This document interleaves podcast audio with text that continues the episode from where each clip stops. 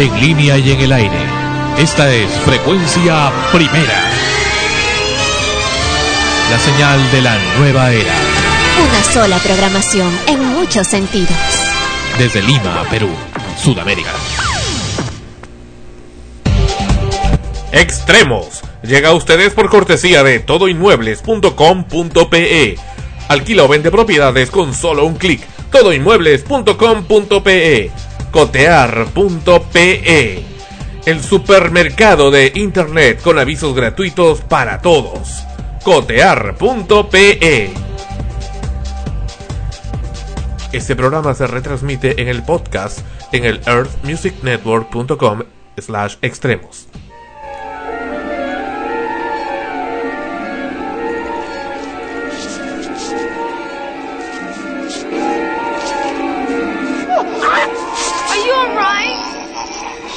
word.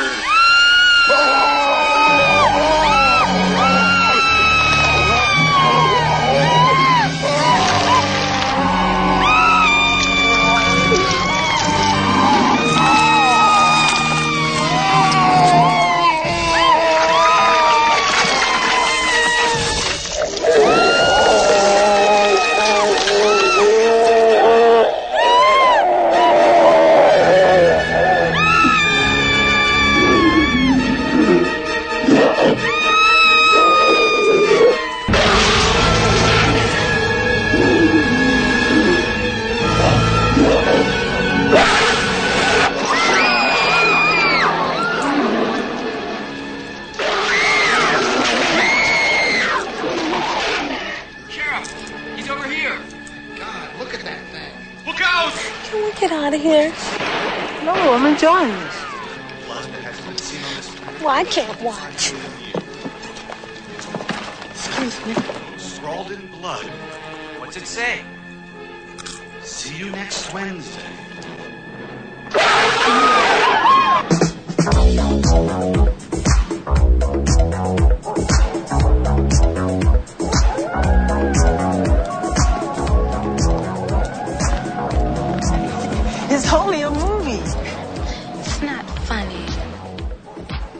Scared, weren't you? I wasn't that scared. You were scared.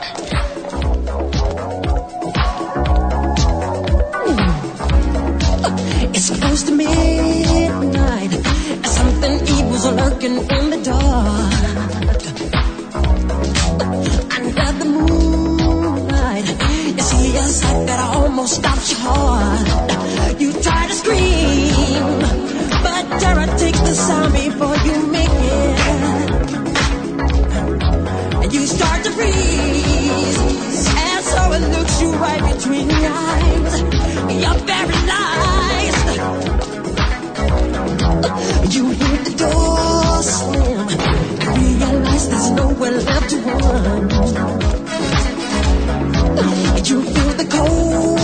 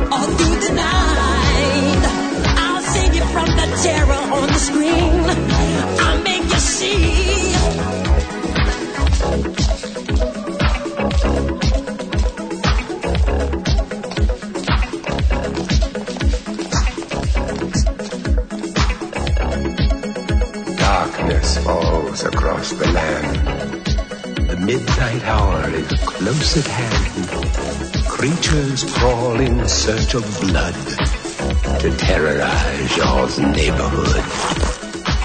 And whosoever shall be found without the soul for getting down must stand and face the hounds of hell and rot inside a corpse's shell.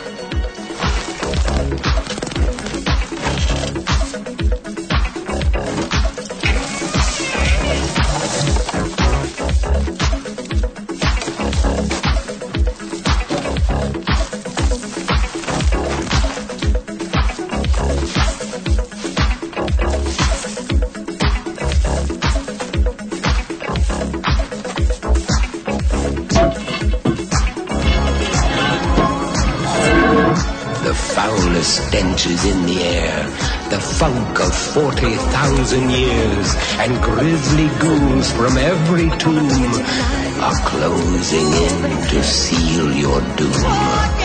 And though you fight to stay alive, your body starts to shiver, for no mere mortal can resist the evil of the thriller.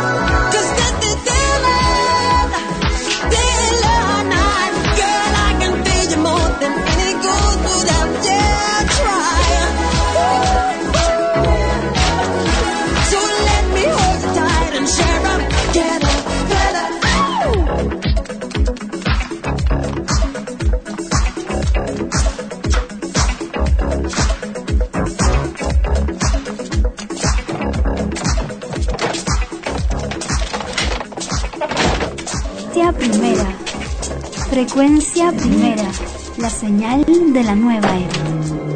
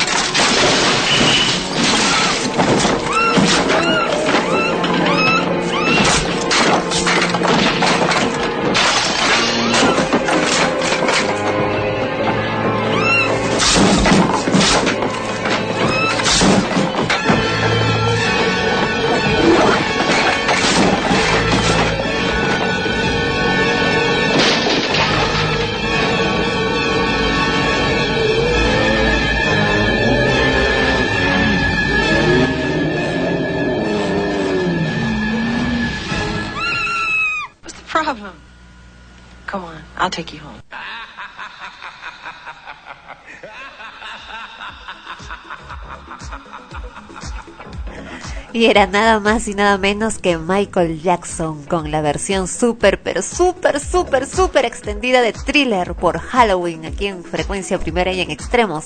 Y debo decir que es el tema musical más largo que hemos pasado en extremos, tanto así que me Y terminé de leer, acaba. me terminé de leer una revista y todavía no acaba, sigo hablando y todavía sigue la canción, qué abuso. Ahora sí, acabó. Extremos, episodio número 35. Halloween, eh, Halloween, el día de los de las brujas. Bruja, bruja. Y hablando de brujas en la rosa. Qué gracioso. Qué gracioso. Bueno, ya. Sí, bienvenidos a una nueva edición más de Una Extremos. nueva edición más, una nueva Una edición. emisión, emisión Allá. de Extremos. Sí, celebrando al gusto de Sandro, como todos los años, el Halloween, que es lo que más le gusta, parece. Así es. Sí, disfruta mucho de eso y precisamente colocó pues un tema adecuado para la ocasión. Bastante largo, como decía, me terminé de leer una revista, presenté el tema y todavía seguía sonando. Y es más, creo que Sandro tiene la ligera intención de repetir el tema dentro de un rato.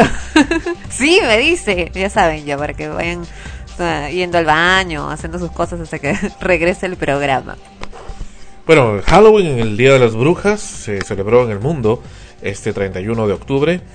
Y Barack Obama, el candidato, el virtual presidente de los Estados Unidos, virtual presidente electo virtual, por según las encuestas y lo que estaba viendo, tuvo un conflicto muy serio con la prensa porque estuvieron acosándolo mientras quería acompañar a su niña a una fiesta de disfraces o a pedir dulces. Y bueno, este los mandó a rodar, los mandó a rodar prácticamente a los periodistas diciendo ahí, ya basta, no basta, basta, basta, dejen de se de meter en mi vida. ¿no? Y eso fue precisamente la noche del Halloween, el 31 de octubre. Pero eh, resulta que el Halloween es una fiesta eh, muy antigua, pero que por supuesto, al igual que la Navidad, viene utilizándose para fines comerciales. Y te digo, curiosamente, no sé cómo ha sido en tu caso del 31, pero eh, no he visto tantos niños disfrazados como antes, ¿no? Como que ha bajado un poco.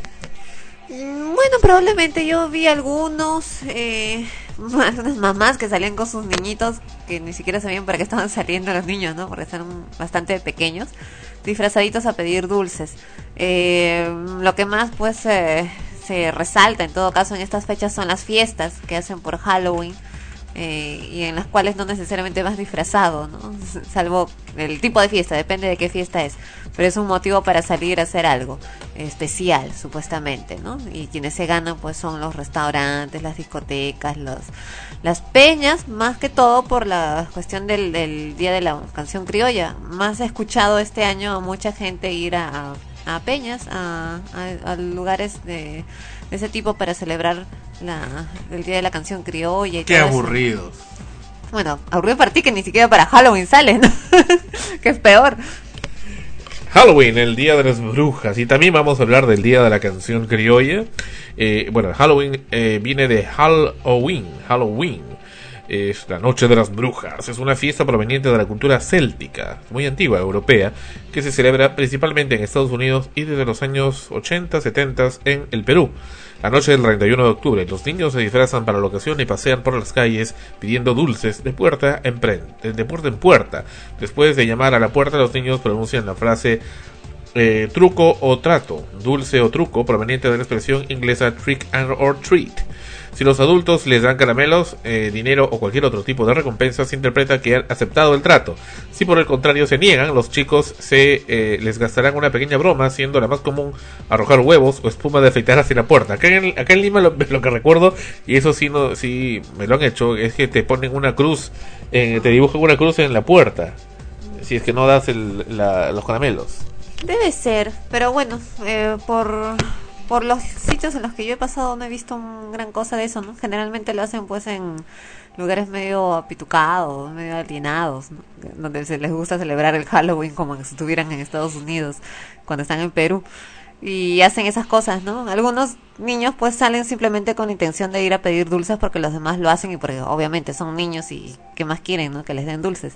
Incluso en los restaurantes algunos ya separan sus grupitos de caramelos para poder entregárselos cuando pasen, ¿no? La- ya se ha hecho se ha hecho una costumbre, pero es cierto, este año ha sido menos. Eh, Lo que pasa es de que generalmente la noche o el día de Halloween acá se, es una cuestión meramente comercial, ¿no? Aprovechar para hacer fiestas, para las discotecas, para esos lugares. Y es, para eso que, que la gente sale, pero mm, no es tanto. Pues en Estados Unidos me imagino que debe ser mucho más porque eh, por allá están, es más el, la, la tradición de, de celebrarlo. Pero sí es bonito, es bonito, es energético. ¿Por qué no? Y carambas, la fiesta de la canción criolla, que también es muy bonita, debería ser otro día, ¿no? Aunque está hablando que sea el 8 de diciembre. Se dice que la noche de Halloween, la puerta que separaba el mundo de los vivos del más allá se abría y los espíritus de los difuntos hacían una procesión en los pueblos en los que vivían. En esa noche, los espíritus visitaban las casas de sus familiares y para que los espíritus no les perturbasen a los aldeanos debían poner una vela en la ventana de su casa por cada difunto que hubiese en la familia. Si había una vela en recuerdo de cada difunto, los espíritus no molestaban a sus familiares, sino era así los espíritus les, per- eh, los espíritus les perturbaban por la noche y les hacían caer entre terribles pesadillas. A los homosexuales se les prohibía gozar de la festividad debido a que se creía que sus almas eran consumidas en el infierno. Bueno, el doble truco. Ah, aunque ahora es un juego infantil, el Truck and Trick, eh, que los niños practican encantados debido a los dulces y golosinas que reciben originalmente. Esto era una leyenda popular de origen céltico, como hemos mencionado, según lo cual no solo los espíritus de los difuntos eran libres de vagar por la tierra en la noche de Halloween, sino toda clase de entes procedentes de todos los reinos espirituales. Entre ellos había uno terriblemente malévolo que deambulaba entre pueblos y aldeas yendo de casa en casa pidiendo precisamente truco o trato. Y la leyenda asegura que lo mejor era hacer trato, sin importar el costo que éste tuviera, pues de no pactar con ese espíritu que recibiría el nombre de Jack Old Lantern, con el que se conocen a las tradicionales calabazas de Halloween. Él eh, dice que acá usaría sus poderes para hacer precisamente pues el truco, que consistiría en maldecir la casa y a sus habitantes dándoles toda clase de infortunios y maldiciones, como enfermar a la familia, matar el ganado con pestes o hasta quemar la propia vivienda. Como protección surgió la idea de crear en las calabazas formas horrendas, eh, como la carita esa que ponen de, Halloween de la calabaza. O sea, la calabaza es un zapallo, acá le conocen como zapallo, para así evitar encontrarse con dicho espectro. Y con el tiempo, debido a la asociación mental entre el espíritu y las calabazas, el nombre de este sería dado a ellas, con, eh, que es como son conocidas hoy en día. Y esa es pues la leyenda del, del Jack o' Lantern o la linterna de calabaza. Esta festividad era también conocida en el mundo céltico como Samhain, la última y más importante fecha celta, eh, y esta significaba el día de Año Nuevo para ellos, y a su vez indicaba que comenzaba una nueva etapa, precisamente el invierno. O sea, y es precisamente cuando ya comienza a venir el, calorcito, ¿no? Ahora, la iglesia católica, los mormones, en fin, se han pronunciado, papá, mi, papá. Por ahí nos llegaron, siempre llegan estas gentes de las iglesias evangélicas, gospel, mandando cartas a los colegios, asustándoles, diciendo que los niños no salgan a, pedir dulces porque les llevarán a seguirán al infierno, infierno, pol infierno, y va a venir pol infierno y se los lleva a todos. En fin, hace tiempo que no escuchamos de Polinfierno también, pero en fin. Mira, eh, y ese es un poco el asunto. Es una tradición, bueno, que en el mundo europeo se viene usando desde hace, pues, eh, mucho, mucho, pero mucho tiempo. Sí, pues. ¿Nunca así salido. ¿nunca has salido a pedir dulces? No, nunca me llamó la atención hacer eso. Bueno, hay, hay que someter Lo a que sí, lo que sí, lo que someter. Lo que sí me gustaría es ir a una fiesta de disfraces por el hecho, pues, de, de usar disfraz, de algo pintoresco, ¿no? Pero no, este, no porque esté celebrando el Halloween específicamente. Y dulces, esas cosas, no, no sé, no, no, no me llamaba la atención. ¿Qué cosa? ¿Por qué pones esa cara? Es aburrida, pues cómo no te vayas, es algo tan agradable, tan bonito. ¿Tú has salido, tú has salido Sí, a, a una vez salí, dulces a- una no, vez. ¿Y podría una volver vez. a salir? ¿Podría volver a salir? Hazlo pues, si tanto Ya pasó, te gusta, pues, ya hazlo pasó. pues. No, a ti te gusta, si por favor eres un ejemplo del, del, del gusto del dulce. No, es que ya pasó. Ya pasó que ya no eres niño. No, ya pasó Halloween. No, y ya no eres niño. No, no puedo salir igual. Ya, pues, pero por eso te digo, nada, aburrido, una cosa, ni siquiera sales en, en Halloween, menos vas a salir a pedir dulces. Ya cuando tengas tus, tus vástagos, lo harás con los pobres. Bueno, Barranco sí se llenó de vehículos tremendo hasta cerca de las 3 de la mañana, que es hasta donde tienen licencia los establecimientos por el Día de la Canción Criolla y también por las fiestas de Halloween en la noche del 31 de octubre y también para el primero Claro, hay- de noviembre. Hay, zonas, pues, que Pero son tremendo, características, Barranco, Miraflores. No, no, no, pero era algo más por Halloween. nunca visto. Claro, pero en Barranco es, es donde hay actualmente más peñas, más centros de, de- de ese tipo, ya no solo discotecas, sino más este orientados a, a lo que es música criolla y todo eso. Y me pregunto, ¿de dónde saca la gente tanta plata para gastar Esa ahí? es la eterna pregunta, porque no solamente es por Halloween o por las fiestas en especial que, que sale la gente. Cualquier fin de semana, date una vuelta por ahí y vas a ver que igual hay gente. Claro, en esas ocasiones hay más porque es mucho más evidente, pero siempre hay gente ahí gastando plata. ¿Y tú qué crees que, que es en lo que más gastan? Ahí. Licor. Alcohol. Ah. ¿Y por qué usa la gente alcohol? Porque no tiene suficiente personalidad. Sí, debe ser, ¿no? Quieren sentirse alegres, Alegres. usando algo externo. Estimulándose el, el cerebro pues, con alcohol. Bueno, ah. Vamos a regresar. Regresamos con una sorpresa. Acá en Extremos. Extremos. Y ahora, ¿qué es lo que viene por acá? ¿Qué es lo que viene? Vienen los Picapiedra de Philstones con B52.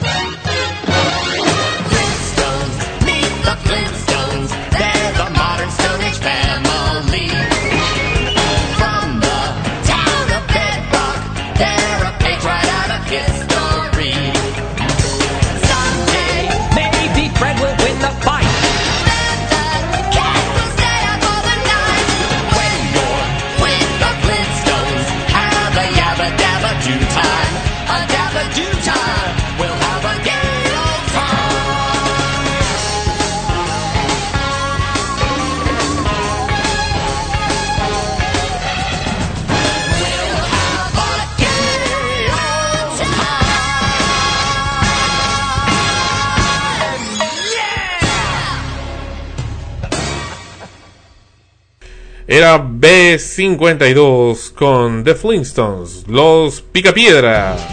Y ya, ya se acerca el tío Sambo. El tío Sambo solamente, bueno, el tío Sambo ya, el señor Obama, ya tiene, ya tiene más de 8 puntos de ventaja con el republicano John McCain. Prácticamente es el virtual presidente y nuevo presidente electo de los Estados Unidos de Norteamérica. Barack Obama, descendiente africano y árabe.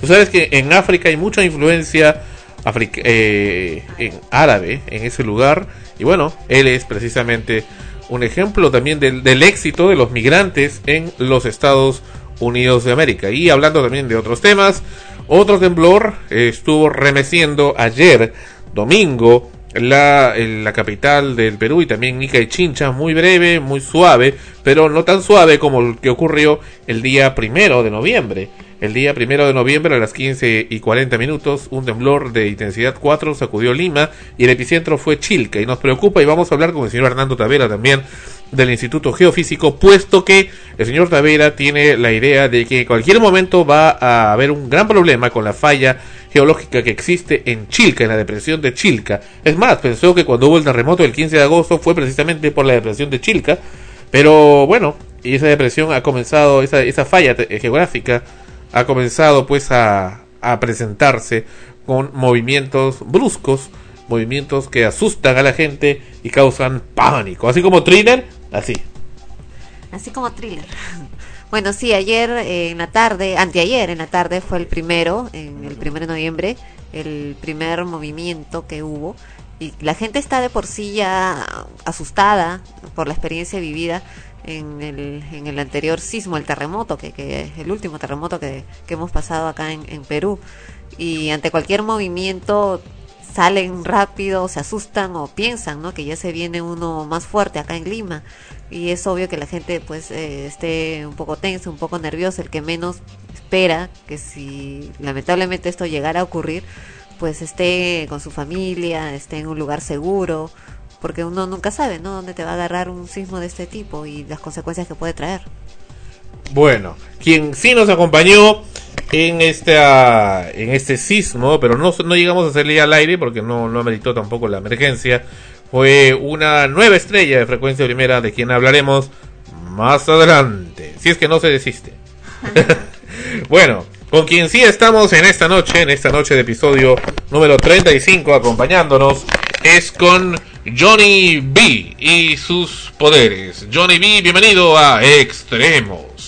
Hola, buenas noches a toda la audiencia de Radio Frecuencia Primera. Es un gusto y una alegría poder estar con ustedes. Felicito a los directivos de esta prestigiosa radio por tan buena programación. Johnny, ¿estás leyendo o estás hablando espontáneamente? Bueno, he sido locutor radial. Oh, bien. Bueno, bueno, bueno. Johnny, cuéntanos un poco de ti. Sabemos que tienes estudios también sobre parapsicología y tienes también algunas experiencias sobre este particular y algunos poderes especiales que son los que nos has comentado y es un poco la razón de, de tu presencia esta noche en extremos, aquí en Frecuencia Primera para con nuestro público. Ok, muchas gracias. Bueno, sí, ah, desde mucho, muy pequeño ah, tengo pues, ciertos poderes paranormales que se han ido desarrollando a través de estos tiempos. Además, he hecho estudios en algunas universidades, tanto de El Cairo en Egipto, en la India, y la Universidad de, de Tosa en Kioto, Japón. Ya. Pero ¿qué es lo que has aprendido? ¿Qué, qué, es- qué, mm, qué poderes específicos son los que tú posees? Porque en realidad la mente es muy poderosa y es precisamente la que tú estás ejercitando y desarrollando. Oh, sí, efectivamente. Am, desde pequeño yo comencé viendo las auras de las personas cuando tenía los tres años de edad. Mi madre, una mujer muy entendida en muchos temas, no quedó con la curiosidad de ello, sino me llevó a la ciudad de Moscú, en las repúblicas soberanas rusas, a hacerme un experimento con eh, personas entendidos en esto. Ya. Y resultó que era un niño paranormal con amplios poderes, sobre todo en la telequinesis. O sea, movimiento de, de cosas a distancia. Recuerdo cuando era pequeño, eh, estaba sentado en la casa de mi madre en París, una casa del siglo XVI, y eh, quise ah, un azucarero. Y instintivamente en mi mente planteé la idea de que el azucarero viniera hacia mi mano. Y el azucarero se movió con el asusto general de la servidumbre. Fue algo verdaderamente impactante, ¿no? Entonces, ello determinó, además de la prueba que se me había hecho en Moscú, de que eh, estudiara estos temas. Yo personalmente estudiado la carrera de eh, egiptología y mi interés dentro de la rama de la egiptología es saberlo, todo lo que eran los misterios de las gentes preparadas para ello en el Alto Egipto. Allí fue donde ah, ingreso a hacer estudios de la cartomancia egipcia, previamente estudios de la astrología egipcia. He estudiado mm, lo que es la quiromancia, la cartomancia en sus diversas formas, llamémosle el tarot de Marseille, llamemos el tarot um, de um, eh, el tarot de Whitehead, en fin, varios tipos de mancias que he ido ampliando con mi conocimiento. Luego ya ha pasado el tiempo y he viajado a muchos países indagando. En estos momentos me encuentro acá en la República de Perú, en una república donde hay muchos misterios aún por resolver. ¿Qué tal, Johnny? Soy Ana Rosa. Hola, Ana Rosa, un placer. Gracias, igual conmigo hacia ti. Dime una cosita, eh, me dices que tu primera experiencia fue siendo muy niño con la telequinesis. Y, y dime, ¿sigues todavía teniendo este poder? Porque a veces eh, cuando se es muy niño, se es más sensible a ello y es mucho más fácil realizarlo. Pero conforme va pasando el tiempo, a veces algunos poderes, así como los puedes desarrollar, otros se quedan en el camino y desarrollas más otros que, que los, que los que tenías inicialmente. ¿Todavía puedes hacer esto? ¿Todavía puedes mover cosas? Ah, algunas veces lo suelo hacer. Esto no es que uno lo programe, suele suceder de un momento a otro. En lo que sí eh, estoy muy fuerte es la, am, a distancia ver lugares, ver cosas, ubicar más que nada objetos. Am, les cuento, si me permites, una Claro. experiencia Ujú. con una amiga que no, aún no sé si está en Perú, de raza inglesa, es de la campiña de Lancashire, Shield, para ser más exactos, ah, vimos a través de la distancia un problema que surgía en una casa que ella tiene alquilado, rentado. Que ah, las gentes que viven allí habían sentido muchos ruidos, cosas paranormales, algunos fuegos que prendían luces en los jardines y en algunas áreas de la casa. Es una mansión muy antigua.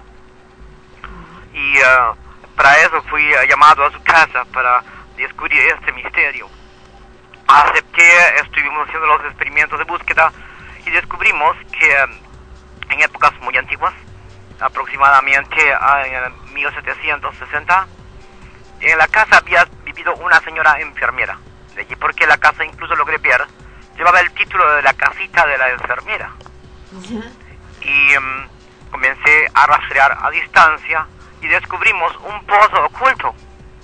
Y allí había sido echado una muñeca con alfileres, prototipo de la magia de ya de Inglaterra, ¿no? Ah, algo muy, muy fuerte. Bueno, estas familias, luego de búsqueda porque se les transponió, ah, mandaron llamar a una persona entendida y el muñeco fue eliminado. Es decir, eh, lo que ellos escuchaban en la casa, que probablemente hayan pensado que estaban penando, que eran fantasmas, en realidad era producto de, de, esa brujería, digamos. Eso es muy cierto, eso es muy cierto. Eh, en la Inglaterra, desde épocas mucho, muy antiguas, se ha practicado lo que es el campo negro, la magia negra, ¿no? Y parece que esta mujer, me refiero a la enfermera, era una mujer ah, que había ayudado mucho a las gentes, pero algunos al verlos en el campo negro se negó. Ella fue el producto de por qué a ella se le hace este daño. Y dime, siempre que hay eh, esos ruidos en una casa, ¿necesariamente tiene que estar ligado a alguna cuestión de brujería o puede ser simplemente el alma de, de, de un ser que está dando vueltas todavía en, en el entorno? Bueno. O, o está siempre ligado a algo oscuro? Son campos eh, en los cuales eh, las gentes de magia negro en Inglaterra utilizan a los espíritus por un lado, por otro también los daños propiamente hechos, enterrados en un determinado lugar, ¿no? Am, vemos en esto dos puntos, el factor am, de los fantasmas, es- gentes descarnadas a través de los siglos que han quedado prendidos en el ámbito de un lugar, y por otro también vemos el producto de una brujería hecha. Ahora, nosotros estamos dentro de una dimensión intermedio. Sabemos que tenemos varias dimensiones, ¿verdad? Entonces, estas que también saben actuar a través de las dimensiones, a través de sortilegios, encantos, en salmos. Y muchas veces, ha pasado el tiempo, los ciclos incluso, ¿no? Muy típico de las casas inglesas, a orgullo de los ingleses, válgame a toda la, la audiencia inglesa que me esté escuchando en este momento, lo sabrán. Es orgullo decir que en una casa hay un fantasma privado. ¿Por un fantasma privado? ¿Cómo es eso? O sí, eh, tanto en las casas inglesas como en las casas de Escocia, ah, una casa bien vista, es decir, que tiene un- uno o varios fantasmas dentro de ella. Gentes casi siempre relacionadas con la familia, o sea, seres de la familia que acompañan a los suyos más allá de la ultratumba. Ya. Ahora, de- me comentabas que puedes ver a distancia, es correcto, me comentabas que puedes ver a distancia. Eso es cierto, sí. lo acabo de contar en esta experiencia paranormal que pasé eh, en la casa de mi amiga en el distrito de Miraflores comentándole algo acerca de a la distancia en Inglaterra. ¿Tú puedes saber lo que tiene la Rosa en ese momento en su mano derecha? Ella, ella está con un cuaderno que está revisando algo, no sé exactamente qué. Ajá, pero ¿qué tiene en su mano derecha en este momento? En este momento, no hace un momento, sino en este instante. A ver si te concentras bien. Bien, ah, trataremos. Am, ella está revisando unas hojas. Veo que ella está preocupada por algo que tiene que escribir de una llamada telefónica. Hay algo de familia que lo tiene preocupada. Siento claramente ello. Ella, ella es de un carácter ah, bastante fuerte. Es un signo fuerte. Oh, me da la impresión que fuera capricorniana. Y am, en estos momentos en su mano ella tiene una sortija que am, le trae recuerdos tristes. Ya, correcto. Eso es todo. Ajá, muy bien. Bueno, ahora me estabas hablando eh, también de que has tenido también varias experiencias en el exterior. Me hablabas de una en particular que habías tenido eh, en una en un, en un castillo, en un castillo de Inglaterra. Cuéntanos un poquito. Bueno, ha sido un castillo escocés. Sí. Ah, hace años atrás, cuando era pequeño, am, en, esto pertenece a la familia de mi padre, ¿no? Am, eh, conversábamos con mi abuelo en uno de los salones y mm, yo estaba tocando gaita, algo muy, un instrumento mucho muy típico de la Escocia. Ah, correcto. Ah, bueno, se me inclinó hacia este estudio musical de un instrumento tan típico de la Escocia. Y eh, la, la, lu- la sala, el salón muy iluminado. En ese momento, mi abuelo jugando ajedrez, estábamos ambos dos solos. Claramente pasar de una puerta a otra puerta, ¿no? Una figura, un ectoplasma, una figura fantasmal. Me quedé petrificado. Y le dije, Daddy, ¿qué es ello? Oh Dios, ¿qué es ello? ¿No?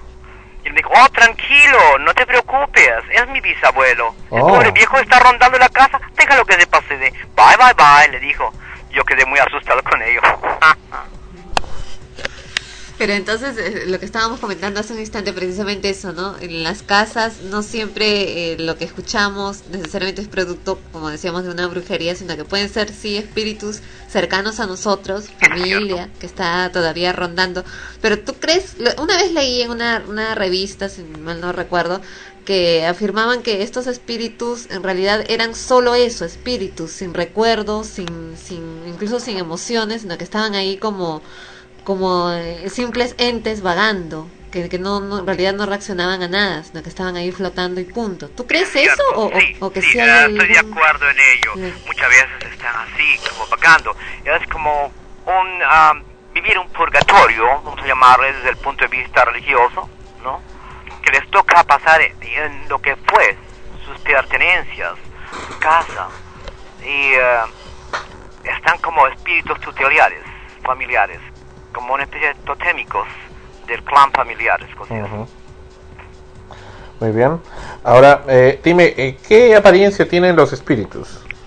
¿Tú has hablado, sí, tú has hablado con alguno de ellos alguna vez? una vez tuve la oportunidad. Si hablamos de espíritus y de su forma, ¿cómo se llama? Visual nuestra, de Ujú. cómo los percibimos, cómo los vemos, es un común denominador que cuando en una sala o lugar hay un ente espírita, todo se pone inmensamente frío. Es uno. Número dos, eh, se ve una sombra difusa, blanca, de una tonalidad como uno fluorescente. Mm, Correcto. Y en algunos casos, lo que eh, una oportunidad, lo comenté en otra radio, fue que se ve algunos espíritus que tienen pies y otros que no lo tienen, simplemente flotan. Los expertos en este caso han denominado que los espíritus que caminan son espíritus que están en un campo malo, han pasado a un lugar malo. Se han quedado cerrados a la tierra, a ese lugar, por algo. Puede ser una maldición de familia, eso lo vemos por un lado, puede ser un tesoro o algo escondido. Los espíritus que flotan simplemente tienen etapas en las cuales pasan por los lugares por los cuales una vez giraron. En la dimensión de ellos es como un plato giratorio. Y determinados tiempos, determinadas fechas, vuelven a reiniciar ese camino. Correcto. Ahora, este, dime, dentro de la experiencia que has tenido, sabes que también hay gente que, que aparece en televisión en general y que dice que puede hablar con, con familiares fallecidos. ¿Es tu caso también? ¿Has podido puedes hablar con, con personas que hayan fallecido en forma mental? En forma ah, mm, mental no, pero sí he tenido oportunidad en el castillo de Versailles, en Francia. Correcto. Recuerdo la primera vez, eh, yo tenía 14 años y ingresé en el castillo de Versailles, como cualquier turista, y en el Petit Trianon eh, entré a las habitaciones de María Antoinette, y eso fue lo extraño, ¿no? Eh, el, el grupo seguía adelante, yo salté la, la vara de separación hacia dentro de lo que era el toca, es el tocador de María Antoinette, y estuve revisando porque soy anticuario, me gustan las antigüedades, todos de familia lo llevamos en la sangre. Ya. Y fue gracioso. am, estaba revisando los peines, estaba revisando las escobillas. Era algo fascinante, no me lo podía perder. ¿no? Para un chico de 14 años, imaginen. Cuando levanté la mirada hacia el espejo, vi detrás mío una mujer con un vestido de época, con una pelu- gran peluca blanca, y que con los brazos cruzados y las, las cejas muy fruncidas me miraba. Ya. Pero no estabas, no ah, soñando. Y me di cara a cara con ella. Ya. y, me- y en un francés algo marcado con acento alemán me dijo, ¿y quién eres tú? ¿Por qué invades los territorios que pertenecen a la reina de Francia? Disculpe, le dije yo, y salí más rápido que el correcaminos. ¿Y por qué? Ahí está, esa es una, una muy buena pregunta, Johnny B. Estamos hablando para el público, para que, quienes recién sintonizan con Johnny B y sus maravillosos poderes. Johnny B, cuéntame, ¿por qué? ¿Por qué existe eso que después de ver un espíritu uno tiene miedo, pavor, terror, le viene un terror tremendo? ¿Por qué ocurre eso? Bien, gracias. Es inevitable, es inevitable. El enfrentarnos eh, con algo que escapa a nuestra lógica nos hace tener ese pánico. Incluso las personas muy entendidas sienten ese pánico, porque el frío que se apodera de, de todo crea ese clima. Eso por un lado. Por otro, no sabemos, en realidad, y la ciencia lo ha podido demostrar ¿no? a través de estudios, qué sucede algo que es solamente un espíritu que no nos puede atacar, pero sin embargo está probado también por la ciencia que los espíritus del campo negro sí lo pueden hacer. En toda la vida hay dualidad, lo bueno y lo malo. Los chinos lo determinan como el yin yang. Desde que el mundo es mundo existe lo bueno y lo malo. Los espíritus que están ligados al campo negro están con poderes otorgados por las fuerzas demoníacas poder tomar las cosas materiales y arrojarlas, de incendiar. Están con poderes de poder quebrar lunas, incluso de emitir sonidos de voz. Eso lo hemos visto no solamente en la ficción de las películas, lo hemos visto en la realidad. Y a algunas personas que quieran enterarse de este caso, les recomiendo que vean en Discovery Channel, buscando en YouTube quizá, ¿no? Los misterios de la Whitechapel. Ha sido algo impresionante en verdad profundo de verdad tiene esto. Dime, ¿y solo los espíritus negros son los que tienen esos poderes? Por ejemplo, si se trata de un espíritu bueno, en este caso un espíritu blanco, ¿no podría también emitir algún sonido o algo extraño que se perciba en la casa? Eh, claro, igual uno tiene miedo ante lo desconocido, ¿no? Pero de pronto quizás te das cuenta de que no es un espíritu negativo, que es quizás un espíritu juguetón, ¿no? O, o algo que quiere comunicar y comienza a hacer esos ruidos en, en casa. A veces la gente dice, ¿no? En su casa he escuchado ruidos. O eso que dicen que, que también se siente olor a flores, olor a rosas. O mueven las cosas, ¿no? Se esconden las cosas. O se las cambian de lugar. Bueno, si hablamos de ese punto, recordemos los experimentos de Madame de Blavatsky, que ella trabajaba incluso con espíritus de- de los cuales ustedes están hablando en este momento. Son espíritus de personas no nacidas, personas eh, de abortos, que en el campo espírita han ido creciendo. Entonces, están como espíritus de campo intermedio. Madame Blavatsky los utilizaba para bordar, porque ustedes habrán recordado, quizá ella guardaba trozos de tela en un cajón de su secretaria y allí a los 20 minutos encontraba servilletas bordadas hasta con encajes. Ella solamente colocaba las cosas. Y esto es lo extraño. Los espíritus de este tipo buscan un aproximarse a lo humano, al, no, al que no está descarnado como ellos. Todos tenemos en este tiempo de vida un tiempo de nacer y un tiempo de morir. Hay personas que pasan muy rápidamente, en cuestión de segundos, de la vida a la muerte. Y estas personas son las que se convierten, vamos a llamarle, como dicen los mexicanos, en espíritus chocarreros Ya. espíritus de juego, espíritus que no han vivido, propiamente dicho, una vida, por corta o larga que ésta sea. Entonces están entre los campos de la inocencia primera. Pero no, no están necesariamente relacionados con las personas que viven en esa casa. O sea, pueden aparecer de un momento a otro sin, sin Eso tener es muy ningún cierto. vínculo. Ese tipo de espíritus, en el paso de vida a muerte, es, como se ha probado también por la ciencia y por muchas películas que hemos tenido oportunidad de ver, Como Ghost, por ejemplo, ¿no? Dos, ¿cierto? Se pasa un túnel oscuro. Y el túnel oscuro es la dimensión intermedia que existe entre los seres carnales y los seres descarnados. Entonces, en ese paso tan rápido no se llega a comprender, propiamente dicho, no se ha marcado la etapa de vida-muerte, sino ha sido una cosa fortuita. ¿ok? ¿Y todos los espíritus tienen poderes especiales o, o no? Algunos evolucionan más que otros, tanto en el campo blanco como en el campo negro. ¿Y qué pasa cuando uno percibe una presencia de un espíritu y no, no la quiere, le molesta, no le deja dormir, le perturba? ¿Qué debe hacer esa persona? Bueno, Eh, ¿Orar? Algunos creen que orar es bueno. Es muy cierto. Viendo desde el punto de vista teológico religioso, es bueno orar, porque son espíritus que están perdidos dentro de nuestro mundo, de nuestro universo carnal. Entonces, son espíritus desubicados de lo que es su verdadero plano de vida. Lo recordamos a través de lo que tú acabas de decir, Ghost, ¿no? No pudo descansar hasta que no había dejado un mensaje de algo que estaba por suceder. Nos anuncian ellos muchas veces cosas. Claro, ¿y cómo, cómo saber en este caso que lo que quieren es anunciar algo y no simplemente están jugando? Bueno, una manera clara.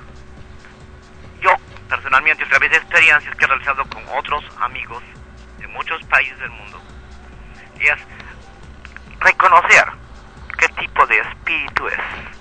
Un espíritu de campo negro jamás soportará el efecto de la cruz, la cruz de Cristo. Lo sabemos a través de las películas, digamos, de vampiros. Es con Drácula, ¿verdad? Se presentaba la cruz y la- el, espectro simplemente desaparecía, reventaba. Hasta hoy en día se sigue utilizando la cruz. Muchos exorcistas las utilizan las cruces para ello. El demonio no puede tolerar la presencia del cuerpo del tres veces santo. Recordemos que él cuando era Luzbel, el ángel más bello del corte celestial, ¿no? se puso en contra de las normas de Dios y quiso ser más que Dios. Entonces, tres veces más. De ahí el número cabalístico del 666, que no es un número más puesto, es la duplicidad del 3. Por encima del 3, 3 más. ¿No? Soy más que tú, más que Dios. Entonces, al haber sido arrojado a los infiernos, y no lo vuelvo a repetir desde el punto de vista religioso, Satanás se convierte en un dios del campo negro. Y, antes entonces, ¿qué existía? Solamente el bien. El bien, No había dualidad entonces. exacto. El mal lo vemos profundamente en lo que nos dice Génesis, cuando Abel, ¿no? El hombre bueno y fiel a Dios, es muerto por su propio hermano, Caín. Allí comienza el mal, propiamente dicho. Ajá. Cuando los ah, habitantes del Edén, Adán y Eva, fueron lanzados. ¿Y qué es Dios? pecado. ¿Qué es Dios entonces? Dios, Dios lo es todo. Ah, recuerdo una vez en Ávila, en España, que he tenido oportunidad de estar, Teresa le preguntaron qué era Dios, y Dios dijo, ella dijo de Dios, su pensamiento. ¿usted está vivo? Sí, le dijeron, Sor Teresa. Pues usted es parte de Dios, no lo olvide. Y en Francia, Teresa de Lisieux, aquella jovencita que llegó a la santidad y que hoy en día, ante los altares, es doctora de la fe. Le preguntaron a ellos mismo, y estamos hablando no del siglo de Teresa de Ávila, estamos hablando del siglo antepasado, finales. No. Le dijeron, Sor Teresa, para usted qué es Dios.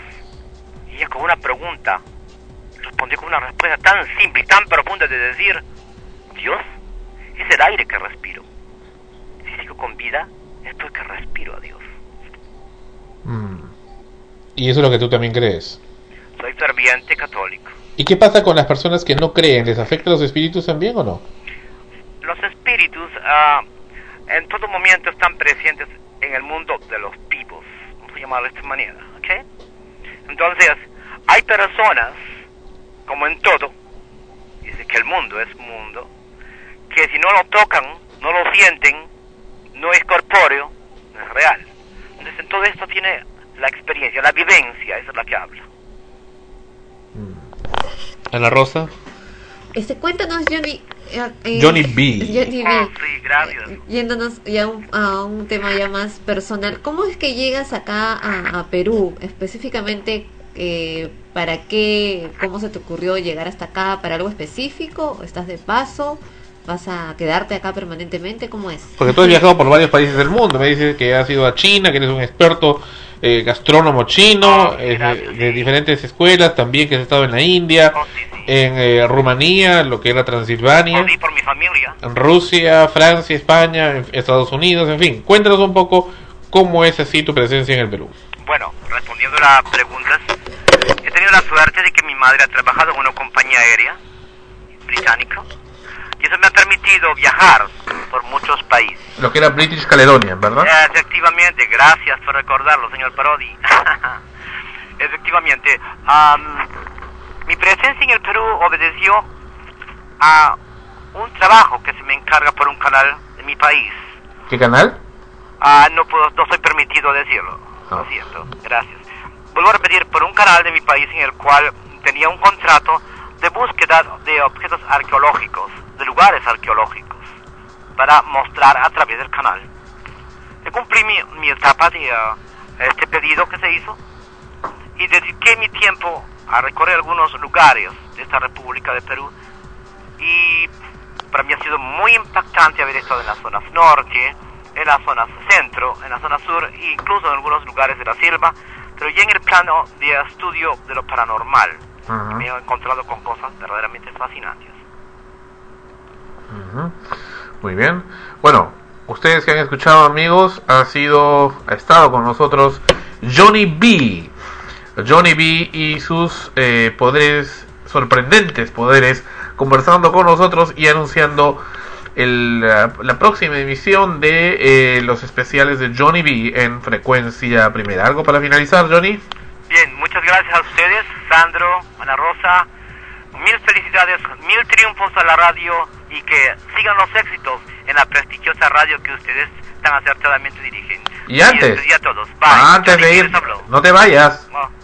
Are you there? Still there? ok. No, aún está ahí.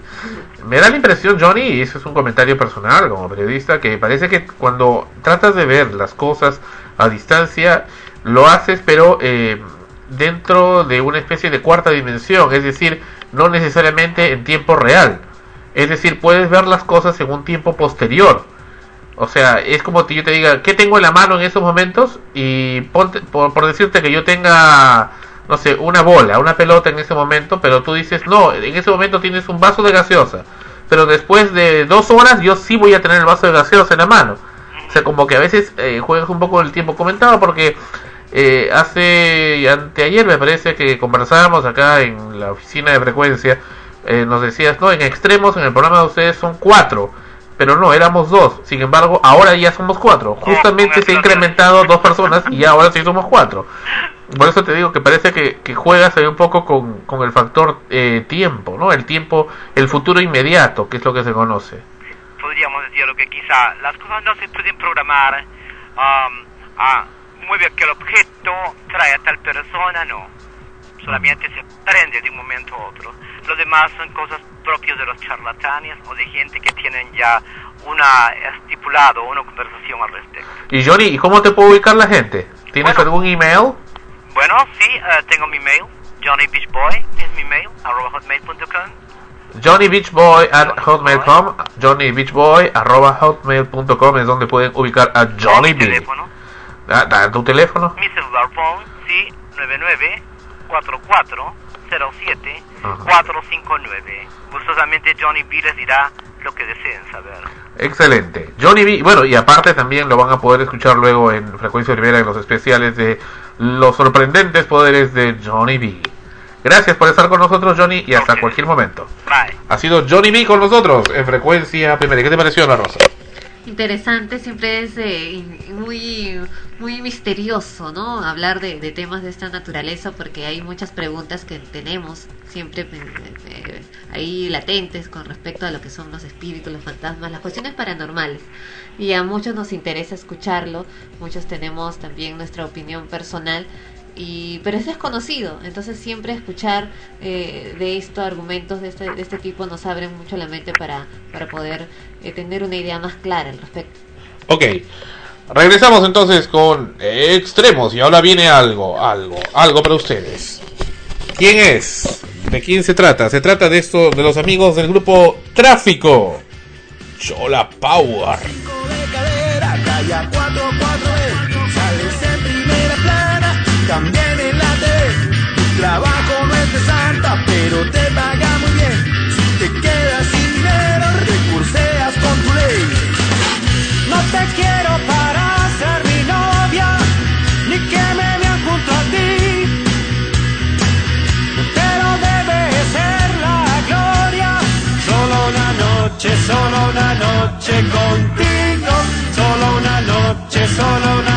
noche contigo.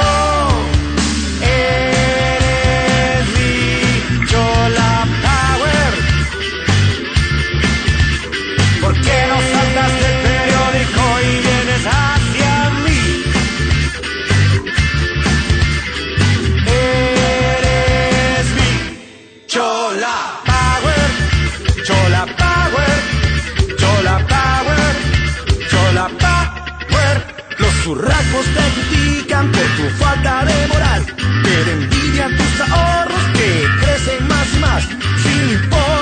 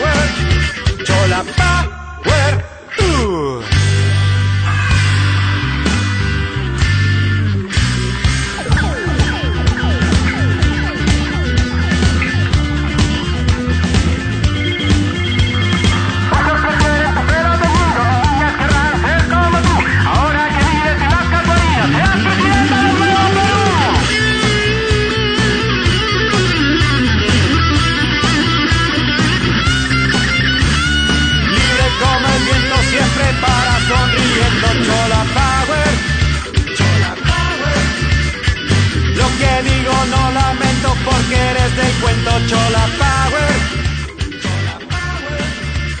Frecuencia primera, la señal de la nueva era. Chola Power. Chola Power. Solo veo tu cuerpo, tu voz ni la recuerdo. Chola Power. Chola Power. Chola Power. Chola Power. Chola Power. Power. Chola Power.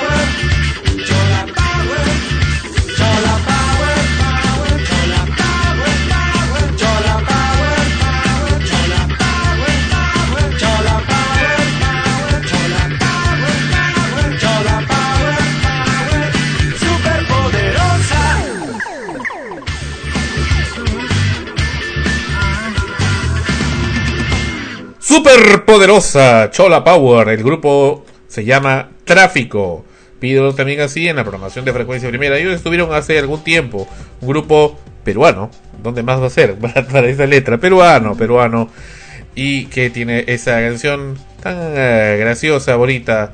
Y que con mucho gusto y cariño la difundimos acá en frecuencia primera. Donde la emoción de la radio está la señal de la nueva era. ¿Qué te pareció los sorprendentes poderes de Johnny B?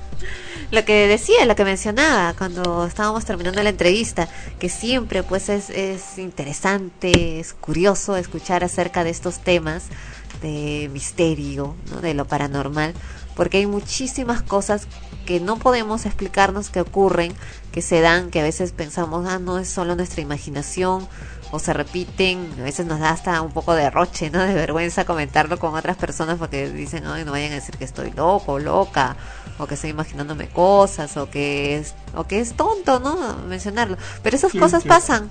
No, no, pasan, pasan, a veces uno no sabe, porque a veces sí es algo que, que no tiene nada que ver con fantasmas, ¿no? A veces escuchamos un ruido y decimos, uy, están penando, hay fantasmas, y de pronto nos damos cuenta que es el aire o algo que estaba mal puesto que se cayó, en fin, ¿no? Muchas explicaciones que se pueden dar, pero hay otras que, que no. Ah, justo ayer que conversaba con unas amigas, eh, Gisela, ¿te acuerdas de ella? Nos, nos comentaba de una Muy guapa, muy guapa. Claro, una compañera Qué de pena trabajo. que sea casada, que tenga hijos. una compañera de, de su trabajo eh, estaba bastante preocupada porque eh, su hijita o hijito, no recuerdo, Hijita. hijita creo que era, Idita. sí, no, no podía dormir ya desde hace un buen tiempo y coincidía que no, po- no podía dormir desde que se habían mudado a un departamento nuevo porque ella se había separado, en fin, se había ido con su hijita a vivir a este departamento con, con una- un familiar más, creo. Eh, bueno, primero lo atribuían al cambio, ¿no? A la, la cuestión emocional que, que había ocurrido y que la niña, a pesar de ser muy pequeña, dos, tres añitos, lo estaba percibiendo. Pero eh, cuando han estado ya en este nuevo lugar y la mamá ha estado tratando por todos los medios de hacerla descansar, la ha llevado al doctor, ha visto si sus alimentos son los adecuados, la trata de, de mantener despierta durante el día para que duerme en la noche, pero igual la niña no quiere. Y, no fue solo que no quisiera dormir, sino que además eh, era que no quería dormir en su habitación. Se iba con su madre a dormir en la misma cama, no quería estar sola. Entonces ya comenzaron a, a darse cuenta que era no solo la falta de sueño, sino un miedo a algo, ¿no? Que, que ella tenía, que veía, que, que, que como los niños, ¿no? Que dicen hay un fantasma, hay un cuco, hay un monstruo, algo así. Alfonso Paz. Pero, Sandro, pero ocurrió que la madre también fue testigo de algo. Ella le comentó a mi amiga, ¿no? Que entró a la habitación de la niña y vio frente a ella una, una luz como si hubiera una linterna alumbrando eh, la ventana o, el- o la pared, no recuerdo, pero era una luz claramente enfocada hacia un lugar y el frío y una sensación extraña bastante fuerte que le dio miedo. Le dio definitivamente miedo y salió rápido de, de la habitación. Y luego de eso también, estando con su hijita, ella dice que tienen un juego, un caracolito que es musical, que está cerrado, que hay que darle cuerda para que comience a sonar. Y de un momento a otro el caracolito apareció debajo de la cama y sonando, eh, como si le hubieran dado cuerda. Es más, dice que sintió el crack de la cuerda que, lo movían y comenzó a sonar. Y que se moría de miedo de mirar que había debajo de la cama o finalmente lo sacó, sacó el, el juguete debajo de la cama, pero no sabe qué hacía ahí, quién le, le había dado cuerda en ese instante, ¿no? Alfonso Pagaza. No, entonces son cuestiones, por ejemplo, que se están viviendo actualmente, que esta persona vive y que ella misma decía, ay, yo muy pocas veces he creído en eso, pero la verdad es que estoy muy, muy temerosa y mi hijita no duerme y todo lo demás le comentaba, ¿no? Y nosotros nos poníamos a hablar acerca de eso, ¿no? Si, ¿Qué será? ¿Será realmente un espíritu? ¿Será otra cosa? ¿Se estará imaginando? No se sabe. Mm, será entonces motivo para los sorprendentes poderes de Johnny B. Que pronto, pronto, pronto en frecuencia primera. Y no tiene nada que ver con B, invasión extraterrestre, ni tampoco con Toro, que también su alias es B. En fin, ni con B de bueno, Joseph, ¿no? que, que hace tiempo no sabemos de él. En fin. Las nuevas estrellas de frecuencia primera, estamos conversando con Melissa. Vamos a ver cuánto tiempo dura.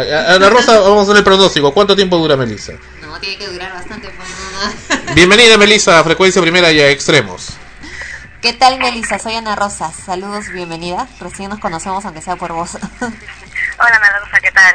¿Qué tal? ¿Cómo están, chicos extremos? Soy Bueno. Y bueno, voy a pertenecer a este equipo, ¿no? Voy, o sea, todavía no, has no estás perteneciendo. O sea, es- es- estás en, en futuro. Melissa y eh, Tania son las dos nuevas reporteras de Frecuencia Primera y vamos a ver cuánto tiempo duran, insisto, eh, y cuánto tiempo, mejor dicho, toleran eh, el, el ajetreo de producción de Frecuencia Primera, pero bueno, están ingresando y con mucho gusto y la bienvenida también de parte de la audiencia de Frecuencia Primera y de acá del equipo de producción de la radio para eh, esta su casa Frecuencia Primera. Cuéntame, Melissa, ¿qué están preparando ahora para la edición 36 de Extremos? Bueno, estamos preparando un artículo que está relacionado con eh, las laptops que se están donando para, para los niños pobres, para los estudiantes. Sí. Y este, bueno, vamos a ver cuál es la función y el propósito y si realmente se está cumpliendo todo lo que está prometiendo el Estado, ¿no? Eh, nos comentabas, eh, o a Sandro, ¿no? Me comentó un poco acerca de ese tema, que más que todo era el hecho de que efectivamente sí se cumplía, que les hubieran donado, regalado, en fin, estos, eh, esas laptops, pero que de qué tanto servía dárselas si no sabían cómo usarlas. Y precisamente ahí es el, el motivo de la- del reportaje que van a realizar, ¿no? Si es que realmente está cumpliendo su función de, y no solamente es una cuestión de, de- donarlo, de regalarlo para decir que cumplen, sino que, que cuál es el objetivo en sí, ¿no? De, de- de hacer esta donación. ¿En qué, eh, ustedes qué es lo que van a hacer? Van a viajar al interior, ¿cierto? Porque es más ahí donde se está dando este problema. Sí, sí, vamos a viajar este, y vamos a ver realmente si se está cumpliendo esto, ¿no? Vamos a viajar a un pueblo de Ayaguara, que queda este, más o menos este, cuatro horas de aquí, de Lima, y vamos a ver si efectivamente este, si los profesores han sido capacitados para que enseñen a los niños este, a manejar este tipo de, de, de máquinas, de operadores, y realmente si les va, si les va a hacer este, dar un buen uso, ¿no? ¿Y Ayahuara dónde está? Bueno, del kilómetro 22 de Coma a, este, para el centro. Está en el centro de... de Camino a Canta, camino a Canta, digamos. Sí, exacto. Bueno, por Santa Rosa de Quives, entrando por ahí, en fin. Sí, Bien. cuatro horas de acá. La mejor de la suerte es Melissa y también para ti y para Tania, que son las dos nuevas estrellas de frecuencia primera. Y bueno, vamos a ver qué aprendemos juntos, qué aprendemos nosotros de ustedes y ustedes de nosotros. Y también del público. ¿Y nada más quieres de hablar? Ya te vas. Es, es bien discreta. ¿no? Como todas las reporteras de frecuencia primera siempre han sido así, me- medio chunchas, ¿no? Pero no, pero no, no es un poco la idea, ¿no? Ella no la Ese es el conoce. principio, ese es el principio. Ah, ese es el principio, o sea, de- viene, vienen más cosas. Más cosas, claro. Bueno. Conforme vamos aprendiendo más cosas. Qué bueno. Gracias. Está sonriendo, entonces, este, bueno, y ahora ya tengo poderes, y igual que yo Libby. Está sonriendo en ese momento, Melissa. Muchas gracias por estar con nosotros. y bueno, ya te tendremos acá en los estudios de frecuencia la próxima semana, pues para que nos cuentes nos presentes este primer reportaje, esta primera entrega que nos vas a hacer y también va a estar cubriendo la cumbre del APEC. Gracias y hasta cualquier momento. Melissa, entonces, la nueva estrella de frecuencia primera, estuvo con nosotros vía el, el teléfono móvil. Melissa, entonces, y después de cuánto tiempo, después de 12 años, vuelve a, tener, vuelve a reaparecer el área de prensa de frecuencia primera, ¿no? propiamente dicho. Claro. Propiamente dicho, porque una rosquita por si acaso estoy comiendo. Este, porque durante ese tiempo han llegado también intentos, ¿no? De, de, de poder estar en el equipo de prensa de, frecuencia, pero por alguno u otro motivo no se ha podido ah, llegar a realizar. Esperemos que esta vez sí, puesto que también tenemos muchos planes eh, para poder llevar, no solamente aquí a través del programa Extremos, sino a través de la programación de frecuencia primera, eh, muchos más temas, de, no solo de actualidad, sino de, de aquellos temas que muchas veces no se hablan o no se conversan y que la gente está necesitando que, que se digan. A veces nos llegan cartas de, de- de personas eh, denunciando casos que muy pocas veces son tomados en cuenta porque los medios creen o suponen que eso no vende, ¿no? Y los dejan de lado. Que no vende. Bueno, es que esa gente solamente ve lo superficial y con su, su quimera de, de cómo se llama esta cochinada, de su rating, de su rating. Ay, ay, ay, en fin.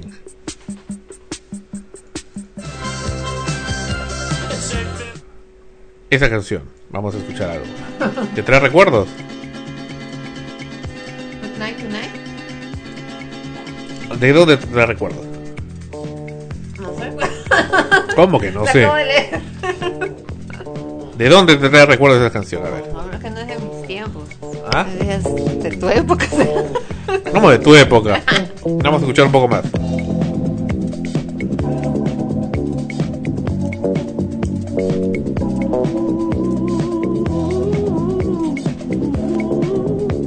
¿Por qué no pones una de menudo?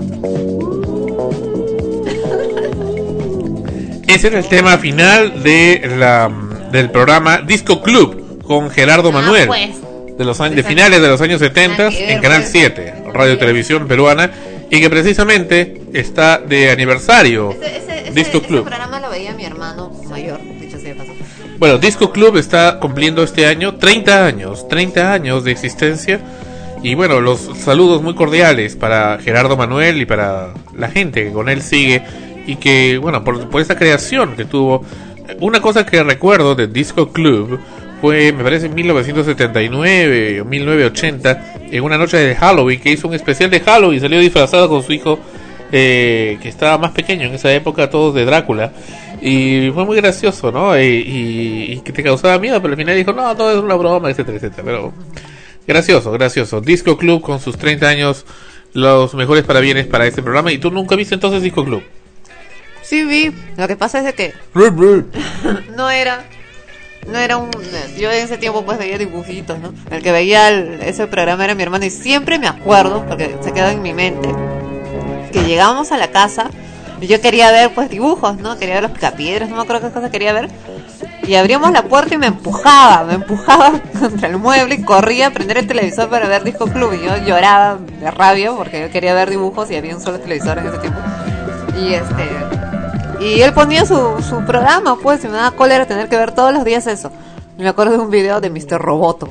Oh, sí, eso ya fue cuando estaba en Canal 9, año 1983. Debe de- ser, de esa mis- época. bueno, Pero eh, yo, de, de hecho, que considero que ha sido un muy buen programa musical, quizás el, el mejor programa de música, que de, de videos en ese tiempo, y no de, de- de música de rock que existió en, en el Perú con Gerardo Manuel. eh, que no lo viera, aparte que no, bueno, yo era mucho más pequeña, y, y que tuviera algún anticuerpo con el programa por mi hermano, por culpa de mi hermano, esa es otra cosa, ¿no? Pero reconozco que, que efectivamente debe haber sido un muy, muy, muy buen programa y debería de volver, debería de volver a estar en, en, en televisión, ¿no? Como- estuvo en cable mágico cultural un tiempo, pero bueno, era para una élite. En fin, habiendo tantas cosas eh, inservibles en la televisión, y nos preguntamos precisamente con eso, ¿no? Cómo hay tantos programas que no vuelven al aire. En fin.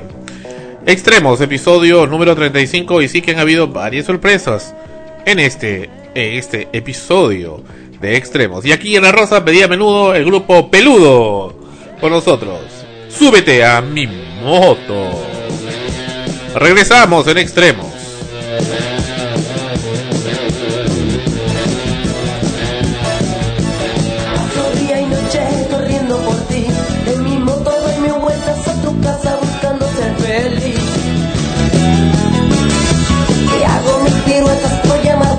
Llamar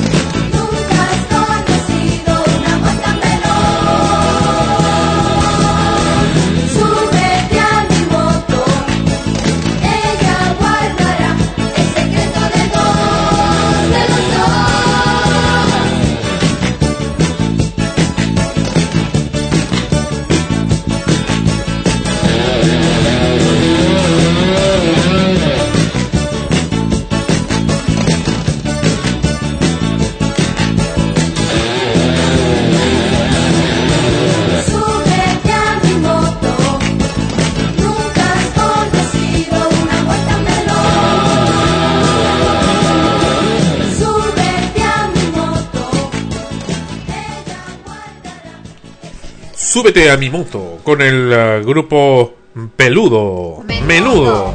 Menudos. En 1984, frecuencia primera, en aquel entonces canal 200 o no, ya era frecuencia InterTV, organizó la guerra contra el grupo Menudo. ¿Por qué? ¿Por qué? Y tú, Ana Rosa, por supuesto, tienes que estar de acuerdo porque es parte de la historia de frecuencia. No, no tenía por qué estar de acuerdo.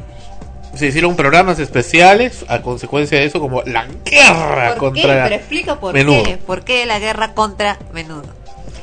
Pero es parte de la historia de frecuencia. No sé, nunca me lo has contado. Yo no he estado en ese tiempo. Bueno, ¿por qué?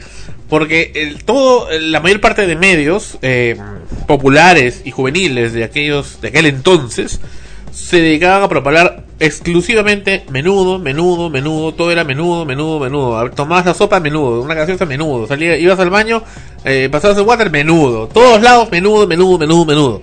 Entonces no, y no permitía la difusión de otro tipo de artistas.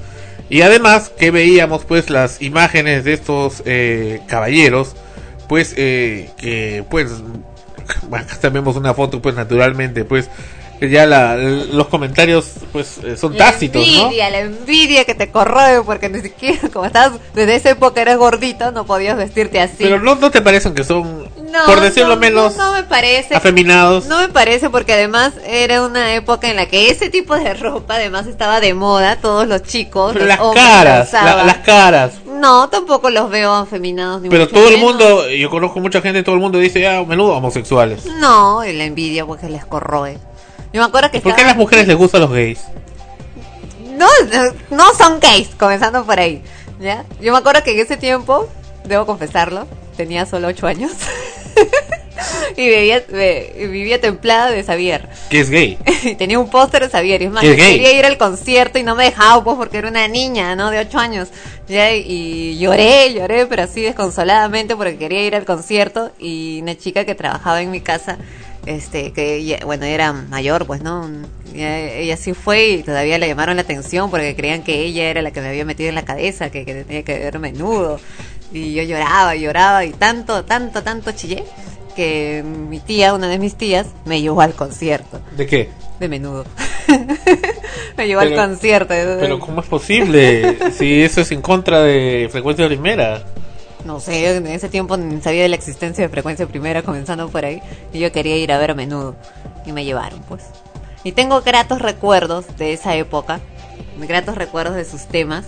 Recuerdo que había uno que me gustaba mucho, que era Sanadú. Y que se lo canté a mi mamá. Un día antes de que muriera. Pero Sanadu también lo interpretó originalmente Olivia Newton-John. Claro, pero ellos lo, lo cantaron en español. Y yo me lo aprendí en español. Y así me lo Oh. aprendí y así fui a la clínica a cantárselo a mi mamá. Oh, muy bien.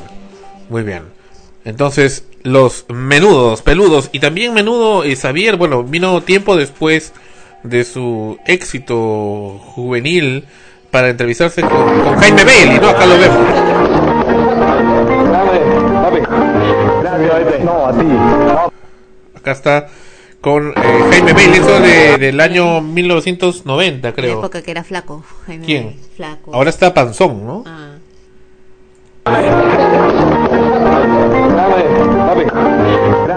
No, a ti. No, por favor, a ti. Oye, a ti no, vete. Eh, ¿Tienes algún tipo de comezón? Eh, ¿Tienes eh, rasca-rasca? ¿Tienes sarna en la entrepierna? Sí, Reco. No, tú sabes lo que pasa, me empiezo a acariciar. Me gusta porque me- de alguna manera me, me excito, pero es, es para... Que, que lo perseguía para darle un beso, creo, ¿no? Esa, esa entrevista fue fenomenal. Quedó. ¿Ah? Esa entrevista fue fenomenal, digo. Quedó para el recuerdo de. Fue súper entretenida. Ajá. Muy gracioso. Bueno, Xavier entonces. Y Ana Rosa, no, insisto, no sé por qué a las mujeres les encanta, les fascina que un hombre sea afeminado, ¿no? No son afeminados, Pero- ¿ya? pero mira. Ese- ese- esa es la respuesta, ese es el clásico argumento de los hombres que envidian que a ellos no los persigan así. Eso es lo que pasa, pero yo los quisiera ver, es lo que yo digo, yo los quisiera ver si se les diera la Pero se posibilidad. afeita el pecho, se afeita el si se pecho. les diera la posibilidad de, de convertirse un día en, en algún tipo de, de estrella de la farándula, Se afeita el cantante, pecho. actor, lo que sea. Se afeita el ¿Qué pecho. no harían? ¿Qué no harían para salir en las fotos regios? ¿Se afeita el pecho? ¿Tú cómo sabes que se afecta? Unos chivolos, unos chiquillos en ese tiempo, unos chiquillos. ¿Cómo se te ocurre? A mira la cara del niño de- del, Miguel. Todavía es un chiquillo. si supieran todas las muecas que está haciendo Sandra en esos momentos. Bueno, yo conocí a alguien que tenía pósters de menudo y, y- y había conocí a alguien que le dibujaba penes, ¿no? Di- dibujaba ahí, los maltrataba los, los pósters y lo, para ponerle encima penes o, o cosas en diferentes partes del cuerpo de estos eh, sujetos. ¿Quién sería? ¿No serías tú mismo? No, no, no. En fin. Regresamos con extremos en frecuencia primera. Ojos Negros viene con Ricardo Montaner. En extremos, por frecuencia primera. Donde la emoción de la radio está. Y de nuevo extremo. Extremos. Extremo. Volvemos. Ojos negros en el cielo de una noche fría. Labios rojos que me hablaban, yo no la oía. ¿Tienes cuántos años? Pregunté. De repente con una excusa le invité a un café. Ojos negros me decía yo no te conozco. Tranquila en la vidriera se observaba un poco. ¿Qué le digo ahora? No lo sé. Una luz se encendía de pronto y pensé que este encuentro casual no era casualidad. Me acerqué. Cuenta la historia que a mi encuentro volvió. Una tarde llena de gente, ya casi a las dos. Cuenta la historia que a mi encuentro llegó. Algo retrasada y nerviosa,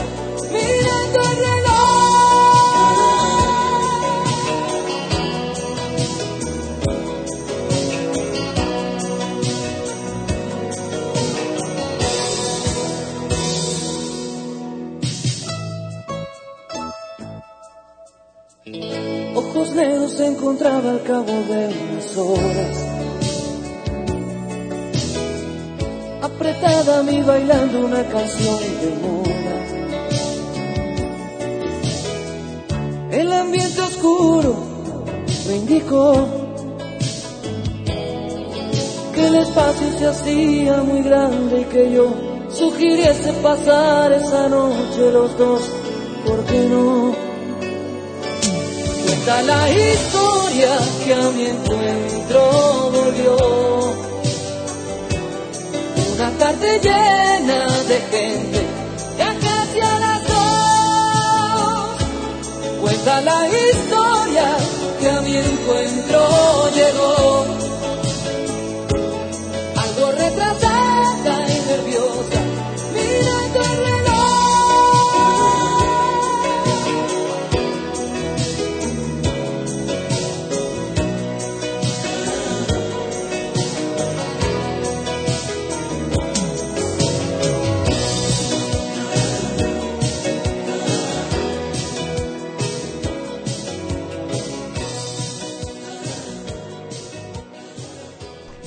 Ojos negros con Ricardo Montaner.